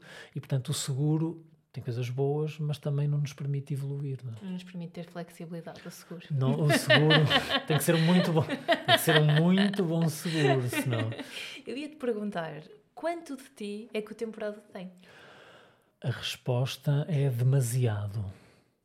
Uh, o temporada é um negócio que respira uh, o Vitor. É um, demasiado. O empreendedor dá a cara pelo seu negócio e, e, e, e tem que o compreender profundamente até ao dia em que constata que a melhor coisa que pode acontecer é tu sair de cena. Uhum. Ok? Eu tive ao longo de 2023 vários, alguns mais evidentes do que outros, mas tive vários exemplos de que certas coisas que aconteceram na temporada podiam ter corrido ainda melhor se eu, não, se eu nem sequer lá estivesse. Hum, não, vou, não, vou, não vou especificar quais é que foram as situações, mas há um desgaste, pelo ponto de vista, ponto de vista negativo, há um desgaste, há um, há um controlo excessivo, negativo, quando tu estás muito tempo a fazer tudo, a dar a cara, eh, a controlar, a ver, eh, a, na busca da perfeição que não, não, não, vais, que não vais encontrar, que não, vai, que não, não vais atingir. Por outro lado, o lado positivo, outras pessoas que entenderam quase perfeitamente o que é que tu tinhas na tua cabeça quando desenvolveste aquele, quando tiveste essa ideia e desenvolveste aquele negócio podem e quase certamente vão trazer coisas que tu nunca imaginaste na tua cabeça, vão trazer para a realidade do teu negócio, vão te dar, vão te dar uh, segurança, vão te acrescentar coisas, vão, vão te, vão te permitir observar aquilo que tu foste capaz de desenvolver e de criar ao longo dos anos, de uma perspectiva laid back, não é? De encostado na cadeira, realmente. E isso, felizmente, também já aconteceu, ou acontece cada vez mais. Eu, eu, eu, praticamente todas as semanas eu começo, eu, eu, praticamente todas as semanas eu começo a trabalhar essa parte, por exemplo, nos almoços da comunidade, muitas vezes eu não falo. A maior parte do tempo dos almoços de comunidade do temporada são os elementos da comunidade que falam. Uhum são os elementos da comunidade que envolvem as pessoas novas, tal como tu, tu o exemplo de há pouco. No dia em que tu foste, naquele dia que tu foste à temporada, a Edna, que é uma pessoa da comunidade, fez o trabalho que era eu precisava que fosse feito e que eu tinha que fazer se não tivesse lá mais ninguém. Abriu uh, o canal, uhum. abriu a comunicação contigo. E portanto, digo tenho plena consciência que é demasiado do Vitor ainda está no temporada porque está a surgir aqui uma, uma necessidade de o Vitor sair de cena foi muito importante uh, eu dar a cara, eu dar o corpo às balas, não é? Foi muito importante. Alguma coisa corresse mal, não era o temporada, muitas vezes era o Vitor, era o perfil do Vitor muito combativo, muito, de certa forma, eh, muito inexperiente em certos aspectos, muito imaturo em certos aspectos. Mas foi importante eu canalizar as coisas boas e coisas más para mim. Uhum.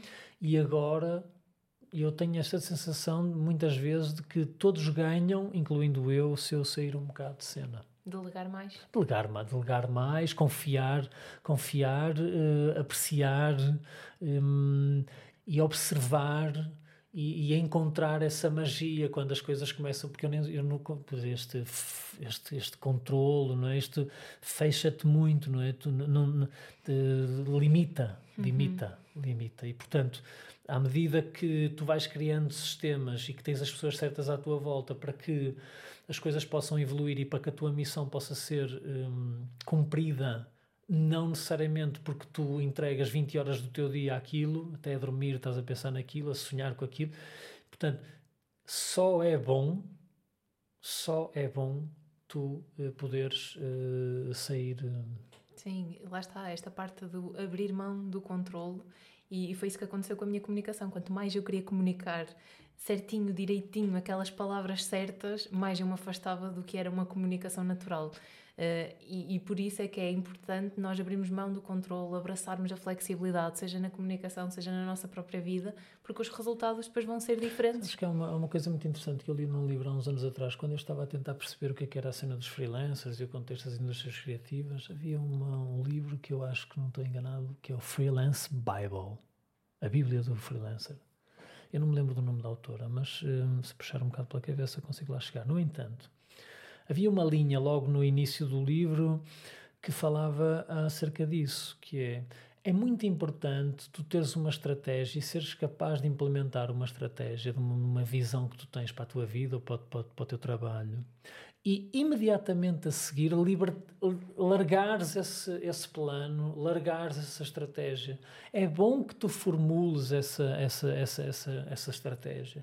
É bom que tu sejas capaz de construir esse plano. É bom que ele esteja ali se tu precisares de alguma coisa, mas, mais uma vez, esta questão da flexibilidade é, é crítico tu uh, seres capaz de navegar a incerteza de uma forma muito consciente do, do, onde é que estão os teus medos, onde é que estão as tuas debilidades, onde é que estão depois também as tuas, as tuas forças e, e as tuas, as tuas, as tuas, as tuas uh, uh, aquilo, que, aquilo que caracteriza, aquilo que realmente é a tua visão aquilo, e abrires totalmente uhum. as possibilidades para, para aquilo que o mundo depois tem para ti, porque se depois tu fores meio religioso ou espiritual, assim, tu se fores capaz de acreditar uh, a situação do karma, se fores capaz de acreditar, depois, depois uh, podes ser surpreendida por, por, com pequenos milagres que vão acontecendo. Uhum. Não estava nada à espera disto. E, e às vezes ainda corre melhor do que aquilo que nós queríamos controlar. Que, que, que é, chega a ser ridículo, não é? Sim, chega a sim, ser ridículo. Eu, eu tantas, tantas vezes Pois, mas uh, por, muito, por, por, muito bom que corresse, por muito bom que corresse aquele cenário, era impossível eu prever esta situação. Isto iria acontecer, não é? E depois tu consegues tirar muito disso, de, consegues, ter, consegues absorver muita energia positiva desses, desses momentos quando, quando as pessoas da tua comunidade ou as pessoas que estão à tua volta uh, fazem melhor trabalho do que aquilo que tu eventualmente até podias uh, imaginar. Vou dar um exemplo, o Miguel, eu não sei se estiveste com ele no outro dia, mas o Miguel, o Miguel, o Miguel é quem faz os nossos. O Miguel trabalha em comunicação e marketing numa grande empresa uh, startup em Portugal e é uma pessoa que está na temporada há um ano e meio, já não tenho presente, mas é uma pessoa da nossa comunidade e. E, e, e, e, o Miguel decidiu um dia que queria fazer os cartazes do nosso evento, que é o, o offline, que é o nosso evento mensal, e ele uh, decidiu fazer, hum, enfim, dar aquilo que, que a comunidade faz, dar alguma coisa que ele sabia para o bem da comunidade. E, portanto, o Miguel decidiu fazer os cartazes do offline. Andava mortinho por, por fazer os cartazes do offline. E eu que já tinha tentado no Canva, que miséria, fazer cartazes. Eu, assim, eu, eu, eu, pensava assim para mim: eu até gosto disto, mas eu devo ser a única pessoa à face da Terra que gosta dos cartazes que eu estou a Tinha perfeita noção disso, porque sou, sou tudo menos designer. Mas foi inacreditável o efeito que tiveram aqueles cartazes, porque completamente imprevisível, completamente out of the blue, como se costuma dizer, não é? Aliás, Todo, eles estão lá todos, estão lá entrada. todos, estão lá todos, estão lá todas as pessoas gostaram daqueles cartazes, ao passo que os cartazes que o Vitor fazia, quer dizer, ninguém ligava pevide àquilo. E de repente, os cartazes do offline, que foi uma situação deste espírito da comunidade, tornaram-se uma referência, do, o cartaz tornou-se uma das peças fundamentais do próprio evento. Uhum. Quando nada fazia prever que um evento social que todos os coworks têm podia ter um cartaz, podia começar a assumir uma, uma espécie de uma forma de um mini festival de networking, de comida vegan, de arte, exposições, música, música ao vivo. De repente, a existência de um cartaz embrulhou aquele foi evento. Foi o ponto de partida para nós investirmos muito mais naquilo que é esse evento mensal, que era para nós e que agora eh, eu até quero que saia dali e que vá, comece a ir para outros sítios. Uhum. E já agora a história das casas de banho, porque tu disseste, ah, isto vai ser tudo reformulado, não tarda. a ideia, a ideia, o temporada está no, para quem, para quem conhece, para quem conhece ali a zona de Miguel Bombarda, há um, há um quarteirão, há um quarteirão ali que é, que é o quarteirão Bombarda, de, e a razão do nome é da Rua Miguel Bombarda, tem a Rua das Galerias, os galeristas, portanto, tem várias galerias de pintura e, portanto, temporada, na sua gênese, está ligada ao quarteirão Bombarda. Está, está no limite do quarteirão Bombarda. Boa, há a Boa Vista, portanto, eu, o temporada na Rua da Torrinha está entre a Boa Vista e a Baixa do Porto. O que é uma localização, no, que, é, que é onde eu estou. É entre os artistas e, e, e o mundo corporativo, aquela, aquela linha que, que separa. Não tinha essa noção do espaço físico nessa posição. O, a, se, tu, se tu olhas para o mapa, se tu olhas para o mapa, tu vais ver que a Rua da Torrinha está muito próxima da Rua da Boa Vista. Sim, sim. E depois está muito próxima da Rua de Setufeita. Estas duas ruas definem, pelo menos para mim, é? definem bem o que é que é o mundo corporativo dos bancos da Boa Vista ali, não é? ainda hoje lá estive. E depois a Setufeita, Carlos Alberto, Sim toda ali aquela zona, não é? Que é o princípio do, do, do, do, do é, o, é, o, princípio da baixa. Pelo menos é assim que eu entendo. Claro que depois ainda tens a, tens a área, tens um, coisas interessantíssimas a acontecer do outro lado do Bonfim, né? que é o outro limite que é Campanhã, e depois tens o limite do, das Antas, do Dragão e o Rio. Portanto, eu vejo o Porto quase entre a Rua da Torrinha, um bocadinho mais, não é? E depois Campanhã, não é? Depois tens o Rio em baixo e depois tens o Estado do Dragão acima. Portanto, eu entendo isso como o Porto, ok? Uhum. O Porto Centro, o Porto Centro. E, e na Setufeita, portanto, aquele lado da cidade, o lado oeste, uh, na Setufeita, ali naquela zona, sempre foi, portanto, Quarteirão das Artes, Miguel Bombarda, aquelas uhum. lojinhas, pequenos negócios, etc. Eu sempre, eu, sempre, eu, eu sempre entendi aquilo como sendo o Quarteirão das Artes. Sempre vi aquilo como o Quarteirão das Artes, que é o que é. Quando tu foste, quando tu vais à casa de banho de temporada, tu não estás a entrar na casa de banho, tu estás a entrar numa galeria que se chama, como é que nós chamamos aquilo? Galeria WC. Uma vez convidei um, uma vez, enfim, por minha culpa, minha tão grande culpa, convidei, convidei demasiados artistas para um evento só. Não sei se convidei, dupliquei o convite, não sei o que é que foi. E de repente nós temos na parede do co-work sempre houve exposições. Uhum.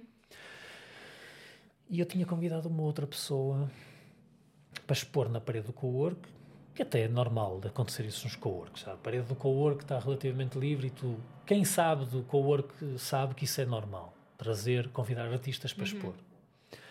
E eu disse, olha, oh, não me interessa o nome do artista. Eh, o nome do artista ainda não me interessa o nome dele. Nada Zero. Nada Zero é um artista da casa.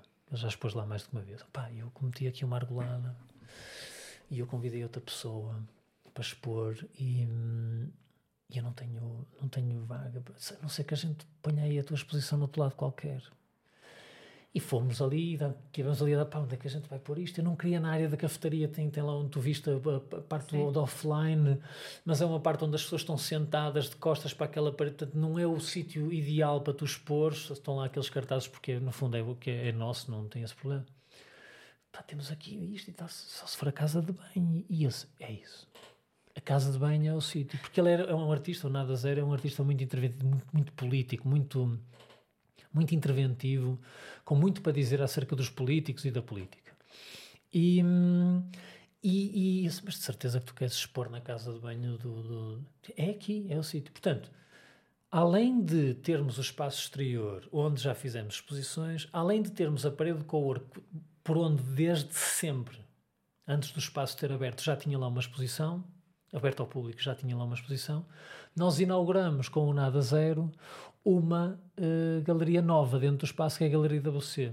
Então, todos os meses, há, há, exceções, mas a ideia é que todos os meses, no evento do offline, nós fazemos pelo menos duas exposições, às vezes mais quando podemos ir lá para fora. Uhum. Fazemos duas exposições. Uma um bocadinho mais cuidada, mais uh, serena, mais suave, na galeria do co-work, mais pensado. Os artistas muitas vezes estão lá um, um dia inteiro a tirar medidas, a pôr tudo direitinho. E depois a casa de banho. E na casa de banho vale tudo. Vale, vale tudo. Vale pornografia, vale, vale, vale, vale, vale, tudo é vale, é vale, vale, política, vale, vale tirar, tirar as coisas aos vale tudo. Né? E portanto, eh, de certa forma. Hum, eu estava-te a dizer no início do, do, do, daqui do teu podcast que eu adoro surpresas. Adoro, adoro fazer surpresas, adoro receber surpresas, o mais possível, boas surpresas. E adoro a ideia das pessoas. Onde é que é a casa de banho? Começo-me logo a rir. É, logo à entrada, somos o que pensamos, o que sentimos. boa pergunta. Eu levei aquela pergunta. Somos o que pensamos. Como é que é? Somos o que pensamos ou, ou, o que, senti ou o que sentimos. O que sentimos. Somos o que sentimos. Somos o que sentimos. A Vera, a Vera, não é? A Vera, a Vera, okay. a Vera que, que, o nome dela artística é Vera Mónica. Ela chama-se Vera Oliveira, uma boa amiga. A Vera não é artista de formação. A Vera é uma pessoa que trabalha num dos bares mais conhecidos do Porto. Eu conheço daí, mora naquele bairro. É uma pessoa com bastante talento, eh, muito ligada à cena do design, design de interiores. E descobrimos, na nossa interação normalíssima do, do temporada que a Vera tinha um, um, jeito inacreditável para, com um investimento mínimo, 10, 15 euros, fazer instalações. Portanto, aquilo que tu viste na casa de banho, aquela instalação que tu viste na casa de banho, que vai mudar provavelmente já no mês que vem, são aqueles cobertores do, do, do, do, do, do, do Decathlon, aqueles, aquela, aquela, aqueles, aqueles cobertores térmicos. Ah, já sei, sim. Agora que tu levas para a montanha em caso de hipotermia, sim, sim, que sim, também tem nas ambulâncias. Aquilo custa, não sei, não faço a mínima ideia, 2 ou 3 euros cada um. E ela pegou numa polsca, numa caneta, de, de, aí pendurou aquilo e de repente escreve uma frase no chão que te obriga a pensar uh, em numa coisa, porque é o papel da arte, e depois, claro, temos que, ir, temos, que, temos que tocar este ponto, não é? O papel da arte. A arte serve um propósito, não é uma função, porque a arte não é funcional, mas serve um propósito de te colocar numa circunstância, seja através de um, um poema, seja através de uma imagem, seja através de uma instalação, de te colocar um desafio à frente que te obriga a pensar e a, e a sentir coisas que tu não tinhas sentido até, até uhum. antes. Não é? e, e, e num espaço como o Temporada, que ainda para mais está num contexto de uh, quarteirão Miguel Bombardo, contexto de, de, do, do, do, bairro das Artes, uh, é absolutamente fundamental esta ligação com os artistas, nomeadamente para quem visita para quem não sabe o que é o co-work, ou para quem sabe bem o que é, que é o co-work e acha que vai para um office space, estar em contacto com os artistas locais uhum. que te obrigam, por instantes que seja, pode ser por, não, olha, na verdade foi aquele instante e agora está-se a repetir né, a função, tá, tá, não é função, mas o propósito, não é? De repente nós estamos a falar sobre isso, não é? De, para, para, quem não viu, tem uma frase escrita lá no chão que diz, Eu tirei foto, depois vou partilhar. Somos o que pensamos ou somos o que sentimos. E tu, e tu só ias à casa de banho, não é? Sim. Só ias à casa de banho e, no entanto, estamos a falar sobre isso. Portanto, eu acho, por um lado, o aspecto da surpresa, por outro lado, com cuidado, dar mais do que aquilo que as pessoas estão à espera, com cuidado para não dares muito mais ou muito uhum. mais, eh, para não arriscares, dar demasiado mais e depois trazeres esta responsabilidade, eu chamo-lhe responsabilidade cultural. Okay? Há a responsabilidade social, há a responsabilidade ambiental e eu chamo-lhe esta responsabilidade cultural de trazeres para o teu espaço, seja um podcast, seja um espaço físico, seja o que for, vi uma visão muito diferente e muito distante daquela que é a tua. Sim. E tu aprenderes a lidar. Vou dar um exemplo. Eu, há dois ou três anos atrás, estive lá, foi, teve piada porque eu tive lá uma equipa da Deloitte. Eu, eu, cheguei, eu cheguei a ser consultor da Deloitte. Uhum. Foi uma das grandes empresas por onde eu passei. Correu muito mal. Por várias razões. Um, e tive lá uma equipa, eram oito ou nove, não sei, no co-work a trabalhar. Foi uma coisa até bastante surpreendente. Eu acho que nós estávamos ali no meio do primeiro e segundo confinamento foi bastante surpreendente e para mim até foi uh, muito agradável porque aquelas, aqueles consultores de fato e gravata estavam no temporada com o work. E aconteceu uma coisa muito engraçada, porque o artista que nós tínhamos convidado, por acaso, para expor na parede do co-work naquela altura, estava ali a roçar um bocadinho aquilo, o, o, o, o, legal, entre aspas, e o ilegal, entre aspas, porque tinha, era uma rapariga uh, que tinha tirado, tinha feito um trabalho de fotografia de bondage. Ok? Basicamente, tu vias pessoas novas, relativamente novas, vestidas de cabedal e vias assim uns chicotes, nada nada de sexual nem de erótico, uhum. mas havia ali uma ideia de, de, daquele aspecto do, do papel do, do fetichismo na, na, na, na, componente da fotografia. E foi muito engraçado. E, e, também a partir daí nós começamos a trazer essas coisas mais para a área da casa de banho e menos para a parte do cowork, porque de certa forma foi muito engraçado que eles no final do, dos. assim, olha, nós adoramos tudo, foi incrível, o espaço é incrível, foi ótimo trabalhar aqui, pá, as minis e estar a trabalhar com minis foi espetacular. Mas aquela exposição na parede, nós, não, nós estávamos com muita dificuldade, nós não conseguíamos olhar para aquilo.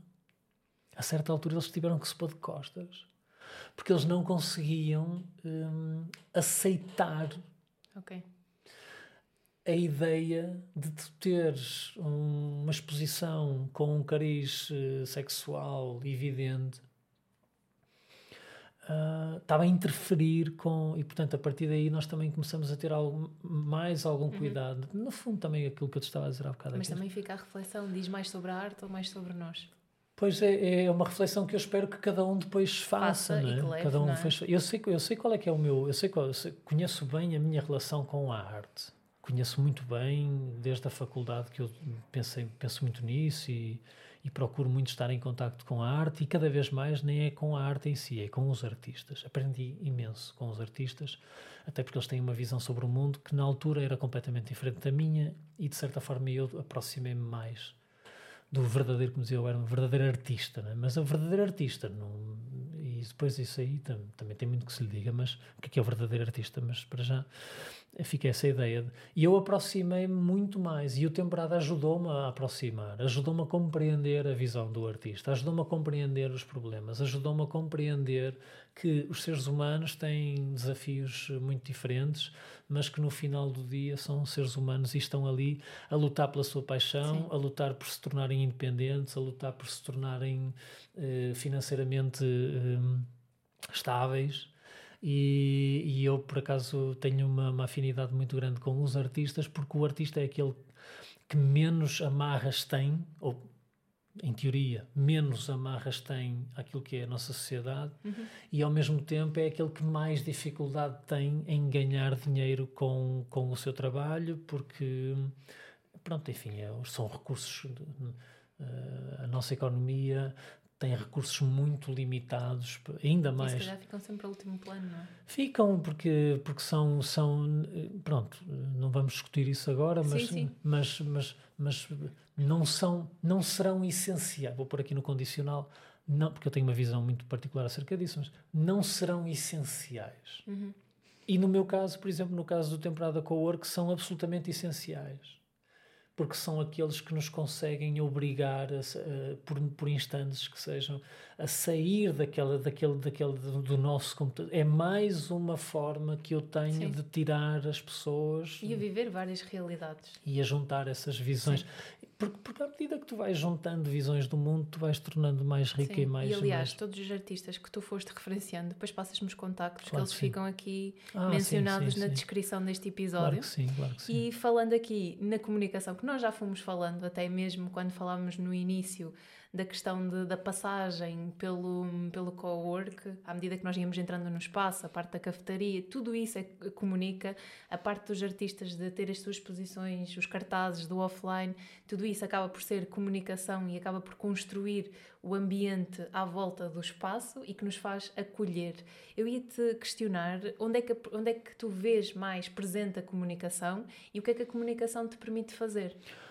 A comunicação eh, está presente por todo o espaço, como tu disseste bem. Eh, a comunicação eh, está viva nas pessoas que fazem parte do temporada, não é? As pessoas comunicam os valores do temporada por mim, não só quando lá estão, como estão a falar acerca da experiência que tiveram.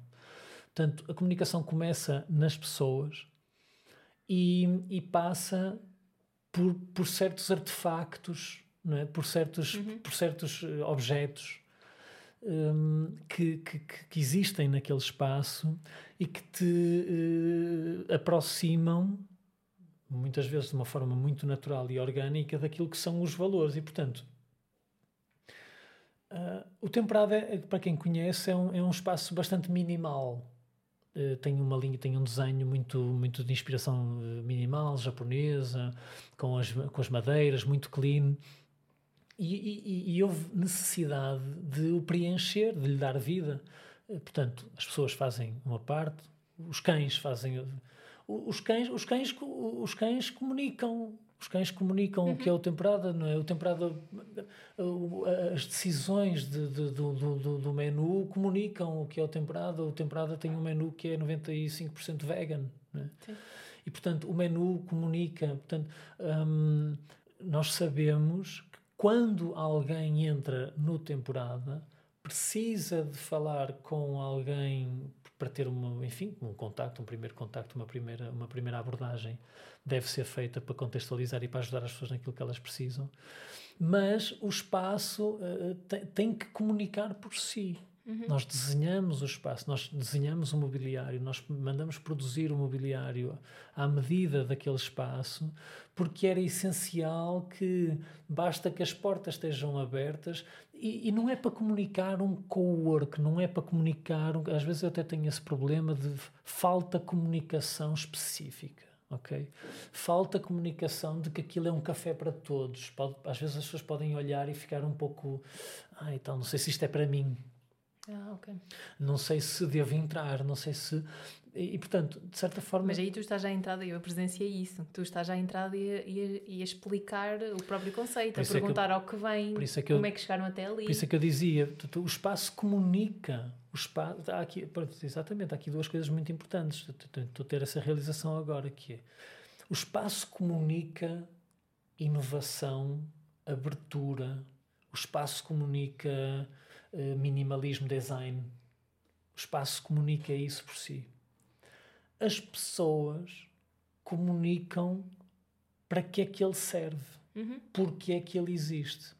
E quando eu digo depois as pessoas podem comunicar, claro, podem comunicar presencialmente quando alguém entra lá, como tu estavas a dizer muito bem, tipo, é o meu trabalho ou o trabalho de quem lá esteja, é receber as pessoas e contextualizar as pessoas por outro lado, nas redes e, e no, no contexto digital, é exatamente a mesma coisa, tipo, transmitir estes valores, transmitir, falávamos há pouco dos negócios e da diferenciação, porque é que o temporada existe e porque é que o temporada não é igual aos outros espaços, sendo que há uhum. espaços melhores ou mais orientados para determinadas funções e há espaços não tão interessantes, mas que também cumprem a sua função. E, e, este aspecto da comunicação, dos valores, que, comunicar o que é que tu estás a tentar, não é o que é que tu estás a tentar fazer, comunicar que precisas de ajuda para, para, uhum. para, para, para, evoluir, comunicar, uh, comunicar uh, uh, os sistemas que existem. Sim. que servem para aproximar as pessoas, não é? Basta que apareça lá, quinta-feira é o almoço da comunidade. Tipo, ao comunicares, ao, ao, ao, ao, colocares em cima da mesa um papel que diga à quinta-feira o almoço da comunidade, tu já consegues abrir uma conversa, tu já Sim. consegues falar acerca do que estás a tentar fazer e, portanto, é, é, é fundamental e, e, nunca, é, nunca é demais. Tem que ser com, com cuidado para não maçar as pessoas, tem que ser porque tu não, tu não queres carregar o espaço de informação. E tu não queres fazer-se, tu queres que as pessoas tenham margem para decidir se querem saber mais ou se querem saber menos, não é? Uhum. Tens, tens, de fazer esse equilíbrio.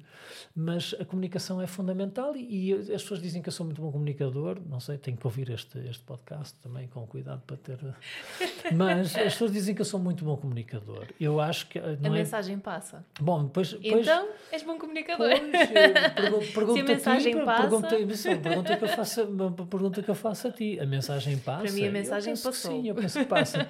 eu, além de ser muito bom comunicador, também acho que sou bom vendedor. E acho que isso é uma parte, só para também não quero estar a ir voltar muito atrás daquele assunto, mas eu acho que as pessoas têm que entender melhor o que é que é o, o, o personagem do vendedor, ok? E o personagem do vendedor não é aquele que está em. Sem estigmas, não é? Sem estigmas nenhums. Eu também, eu também quando me diziam que eu era muito bem vendedor, o que é? vendedor? Eu sou um marketeer, eu não. o que é isso? Ando agora, agora aqui de pasta na mão a vender. Não, mas quando eu percebi que um primeiro-ministro, que um presidente, que um presidente de uma empresa tem que ser o melhor vendedor das suas ideias e dos seus, dos seus ideais e dos seus propósitos. Sim. Todos nós vendemos. Todos nós vendemos. E por isso, tu, de certa forma, a oportunidade que eu estou a ter aqui, ou qualquer outra na rua, eu estou permanentemente a vender o temporada. Sim. Permanentemente a vender, no bom sentido, em que eu acredito naquilo que estou a fazer, em que eu acredito que estou, estou a resolver um problema às pessoas que lá vão estou a dar o meu contributo para criar uma sociedade melhor e criar um, um, lugar melhor que encontrei, nomeadamente na Rua da Torrinha, que era, que, era, que, era, que era uma rua, eu vou dizer uma palavra forte, miserável, há 10 anos atrás. E que hoje em dia começam a aparecer coisas muito interessantes, não só ali, mas naquele quarteirão e pelo Porto todo. Eu, há 10 anos atrás, quando eu vinha com a ideia de criar uma coffee shop, não havia sequer uma coffee shop no Porto. Em Lisboa, uhum. acho que havia uma. Não havia uma coffee shop no Porto, não havia, não havia uma, uma loja de café de especialidade. E, portanto, eu estou a dar o meu contributo. Eu, muito provavelmente, com jeitinho, podia ter seguido a minha carreira uh, empresarial, podia, podia ter optado por emigrar e por, por estar no, no, num cargo qualquer no, lá fora, mas eu senti, não vou dizer que fui altruísta a 100%, né? eu, eu gosto muito da minha família, eu gosto muito de estar próximo, tenho medo de perder momentos importantes na minha vida que me afastem muito dessa realidade da minha família e dos meus amigos mas eu tomei a decisão de trazer para o Porto um bocadinho daquilo que eu tinha visto lá fora, fosse uhum. em Londres, fosse no Brasil, fosse no Japão, fosse no outro lado qualquer. Eu tive essa preocupação. E a partir do momento em que eu assumo que isso é uma coisa boa e que estou a dar o meu contributo, então eu não tenho problema e que nenhum. Estás a ter impacto. E que estamos a ter impacto naquilo que estamos a fazer, então não tem problema nenhum em vender. Não é? Mais uma vez, não é impingir. É, eu tinha um amigo, tenho um amigo de Viana do Castelo, o artista, o Paulo Barros, diz assim: Eu não vendo, eu informo. Eu informo. Porque a decisão final é da pessoa. A decisão final é da pessoa, e se ela que a certa altura quiser desligar e vou ouvir outro podcast qualquer, ela desliga e vai ouvir outro podcast Sim. qualquer, mas então o nosso trabalho passa por entreter e informar uhum. o mais possível quem está interessado naquilo que nós estamos a fazer e de certa forma contribuir para que ela também faça alguma coisa que seja relevante para ela e que possa de certa forma inspirar-se ou, ou tirar partido daquilo que ouviu para, para trazer depois para a sua realidade. Sim, e pensando aqui em contributo, obrigada por nos apoiares e por seres um contributo aqui no nosso evento. Eu vou falar agora no evento que vai ser no temporada, neste espaço que nós estivemos a falar ao longo desta hora. Uh, no temporada, no próximo dia 20, que é sábado, por volta das 3 horas, nós vamos organizar, eu e a Ana Xavier, em colaboração com o Vitor, um, um, um meetup de podcasters para quem tem um podcast, para quem ainda não tem, mas tem uma ideia na gaveta, para quem já teve e que precisa de reavivar o seu podcast. Este será um encontro onde nós vamos conversar sobre podcasts, ter um, um momento leve também para aproximar a comunidade, por isso faz todo o sentido ser lá. Uh, e fica o convite no ar. Uh, não sei se queres acrescentar alguma coisa. Quero acrescentar que é um prazer muito grande poder uh, contar com uma, uma comunidade que penso que em Portugal está, deve estar em forte crescimento, até porque a base era muito pequena pessoas que têm pessoas que estejam a começar ou que tenham, estavas a dizer, essa ideia de são, são o temporada existe também para essas pessoas, para, para, um lugar de seguro, um lugar de acolhimento de, de, de empreendedores, de, de, pessoas o mais possível ligadas às indústrias criativas, porque é uma, uma área que eu acho que faz falta em Portugal, não só por aquilo que que representa em termos económicos, mas também por causa dos valores que as pessoas que tipicamente estão ligadas às indústrias criativas têm valores um bocadinho diferentes dos valores capitalistas puro e duro. Mas uh, fico muito contente e inspirado também em fazer, em fazer este, este, olhar para este evento como um possível primeiro de outros, porque o temporada tem que ser, também está no seu DNA ser o lugar de juntar uh, estas pessoas e de facilitar esta, o acontecimento desta, desta... Sim, e lá está, esta flexibilidade, esta abertura que tu tiveste em nos ouvir, que nós, tu não nos conhecias de lado nenhum, é o meu por trabalho. isso agradeço. É o meu trabalho, é o meu trabalho. e antes de terminarmos, eu, eu, primeiro gostava de que dissesses quais são os teus contactos, onde é que está localizado a temporada, onde é que as pessoas podem encontrar e saber mais sobre vocês. No, portanto, nas redes sociais eh, encontram facilmente a página do Temporada. O Temporada existe na, fisicamente na Rua da Torrinha, número 151. E no Porto. Na, no Porto, na Baixa do Porto. Eh, é uma boa localização para um espaço de co-work. Eh, a mim, particularmente, tenho-me dedicado mais ao LinkedIn e menos às outras redes sociais encontram o Vitor Miller no, no LinkedIn, uma, lá um cara sorridente, tem uns fetos atrás, assim, é, acho que é fácil. E, e, eu também tento trazer alguma, alguma deste, algum deste conhecimento para, para, para, para esse contexto mais profissional, de certa forma, aquilo que eu dizia há pouco, trazer, trazer um bocadinho da minha experiência uhum. e daquilo que eu vou aprendendo e daquilo que eu vou vendo neste contexto uh, do temporada, trazer para uma rede social que é, que é uma rede social vocacionada para o trabalho, não, só, não só o trabalho no contexto corporativo, mas também dos empreendedores. É ali que aquelas pessoas estão e eu estou muito interessado, cada vez mais interessado nesta ferramenta do LinkedIn e, portanto, é fácil, é fácil encontrarem-me num desses o sítios. Site também o site, bem, isto é, é, um bocado vergonhoso, mas um, o site está em construção, em construção há, há seis anos. E está quase, parece um bocado estranho. Mas eu sei que há aí uma ideia. Ah, eu, eu, eu, não gosto de, eu não gosto da ideia do site ser uma montra de, de, de com, com, com, informação de preços e fotografias. Eu não gosto disso. E durante algum tempo, e durante algum tempo nós, eu estive a pensar o que é que o site do Temporada pode ser para aproximar as pessoas para não, não gosto da ideia de ser um pronto, vais lá, tiras umas informações do que é que precisas e vais embora e não se passa nada. E durante já tive dezenas de ideias do que é que podia ser o site de temporada a maior parte delas completamente inexecuíveis porque não havia orçamento para aquilo. Eu nem, nem sequer vamos falar nisso. Há uma tentativa agora, e eu acho que está tá uma identidade a ser desenvolvida, uma nova identidade do temporada, que também precisa, porque o temporada, apesar de não ter mudado muito, teve que ajustar certos aspectos de comunicação, torná-lo mais flexível, torná-lo mais dinâmico, torná-lo mais próximo daquilo que ele é hoje. E, e eu estava a falar nessa ideia porque nós falamos sobre isso ao de leve e também não pode passar disso nesse momento, de que forma é que a inteligência artificial pode, pode aparecer no website do temporada. Uhum. Com bastante cautela, com bastante reflexão acerca do, do, impacto que isso vai ter nas nossas vidas. Não é o tema deste podcast falar sobre a inteligência artificial ou sobre o impacto que ela vai ter nas nossas vidas, mas eu acho que é uma realidade que um, está aí e que devemos uh, estar bem próximos dessa realidade, porque isso vai ser absolutamente transformador nos próximos dois, três anos, é a minha perspectiva daquilo que eu tenho ouvido, absolutamente transformador da forma como nós vamos interagir com as máquinas.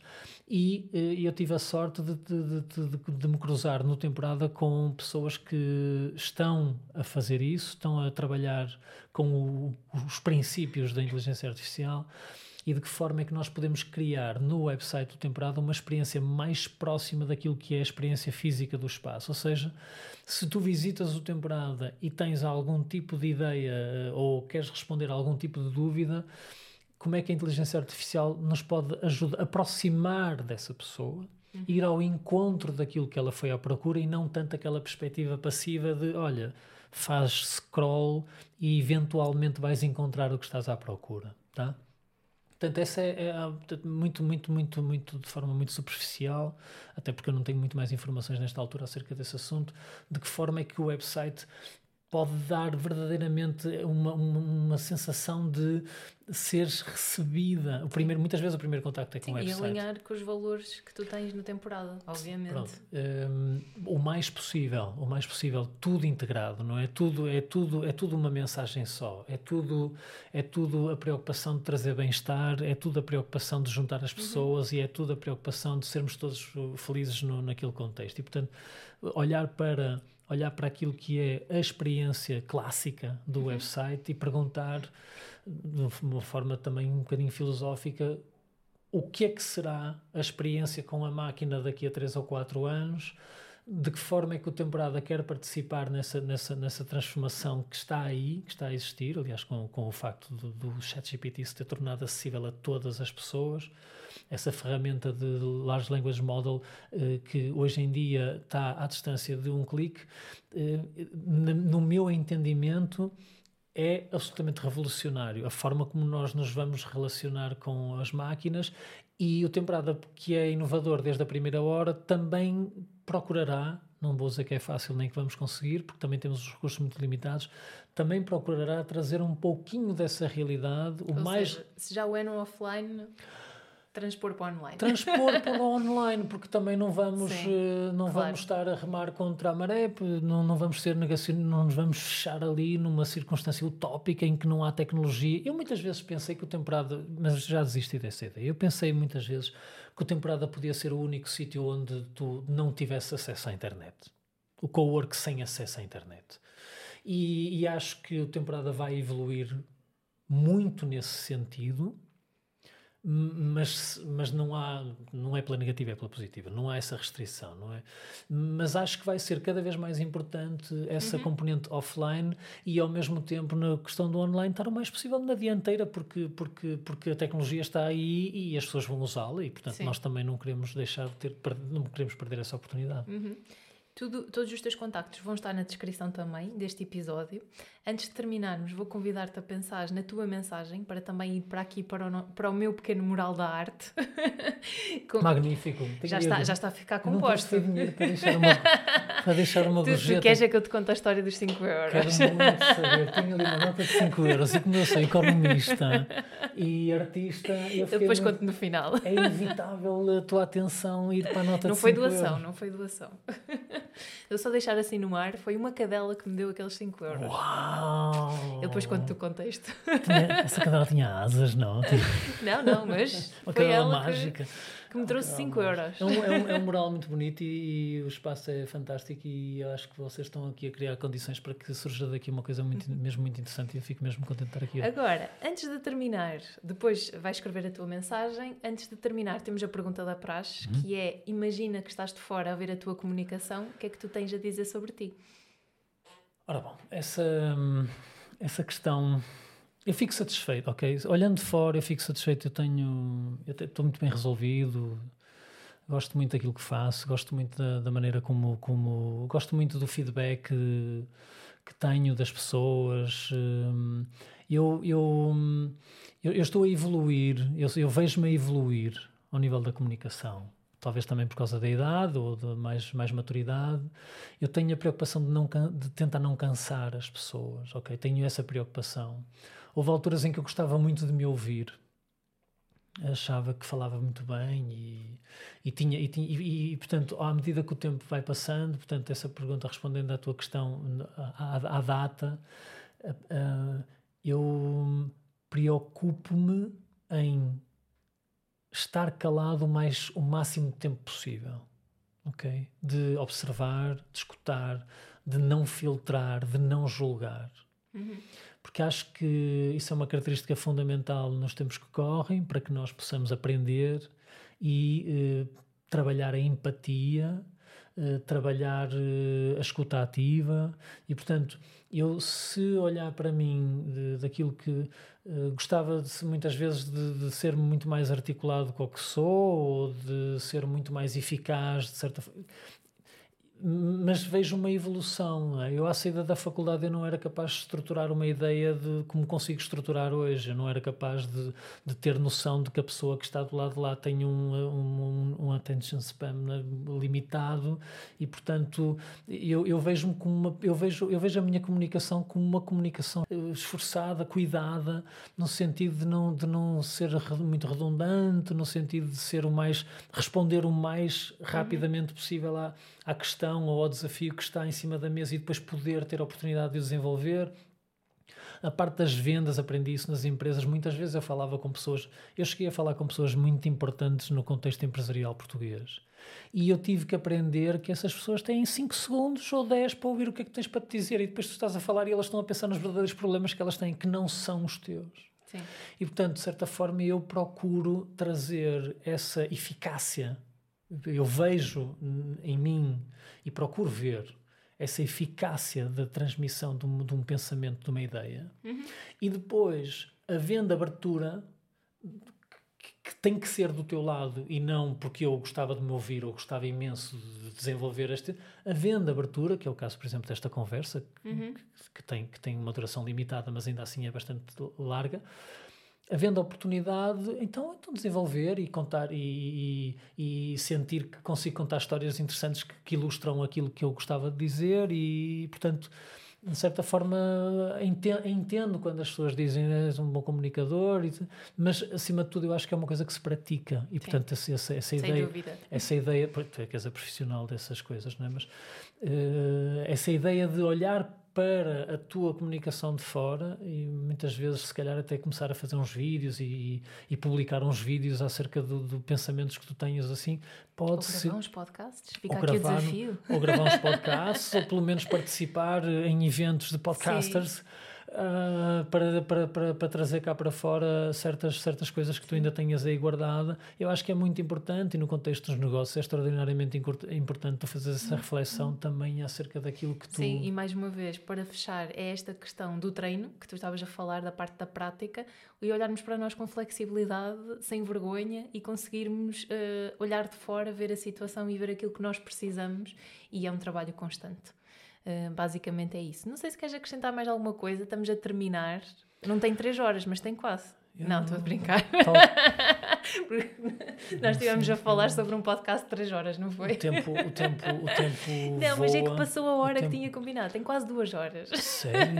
a sério. Bom, o tempo Estás já duas horas quase eu, a falar eu tenho, comigo. Eu tenho, pronto, eu não quero, então não vamos, não vamos prolongar muito mais isto, mas vamos fechar. Eu tenho, eu tenho, vamos fechar e quero acrescentar só isto. Eh, quando a companhia é boa, eu tenho isto bem presente naquilo que é a temporada. Quando a quando a companhia é boa, quando as ideias são boas e quando há um espírito de partilha, então o tempo voa e isso foi o que aconteceu aqui e, e é o que eu procuro também que aconteça lá no nosso o espaço. O tempo prolonga-se como temporada. O tempo prolonga-se, o tempo prolonga-se, o tempo é uma variável relativa, não é? As pessoas entendem o tempo, os velhinhos entendem o tempo de uma maneira completamente diferente de uma criança em que tudo é para onde, tudo é urgente. As pessoas mais velhas procuram que o tempo seja o mais estendido possível, não é? E portanto é, é muito interessante esta perspectiva quando estás na zona, quando estás, uh, quando estás a falar da, da tua paixão, quando estás a partilhar, quando estás com o espírito aberto, então o tempo passa e, e isso, é, isso é muito interessante Sim. de observar também. Olha, obrigada pelo teu tempo, obrigada por teres deslocado aqui até ao meu espaço e obrigada por me receberes tão bem no teu espaço eu que é, é o temporada. Eu é que agradeço e desejo muita sorte para vocês e que continuem a fazer este trabalho que tem muito, tem muito potencial e tem Obrigada, até à próxima. Chegamos ao fim de mais um episódio do podcast Bem Fala Quem Está de Fora. Convido-te a conversar comigo através do Instagram danielacrespo.pt. Lembra-te que a comunicação é treino e parte sempre de ti. Eu estou aqui para te guiar nesta jornada. Obrigada por me ouvires. Até à próxima semana.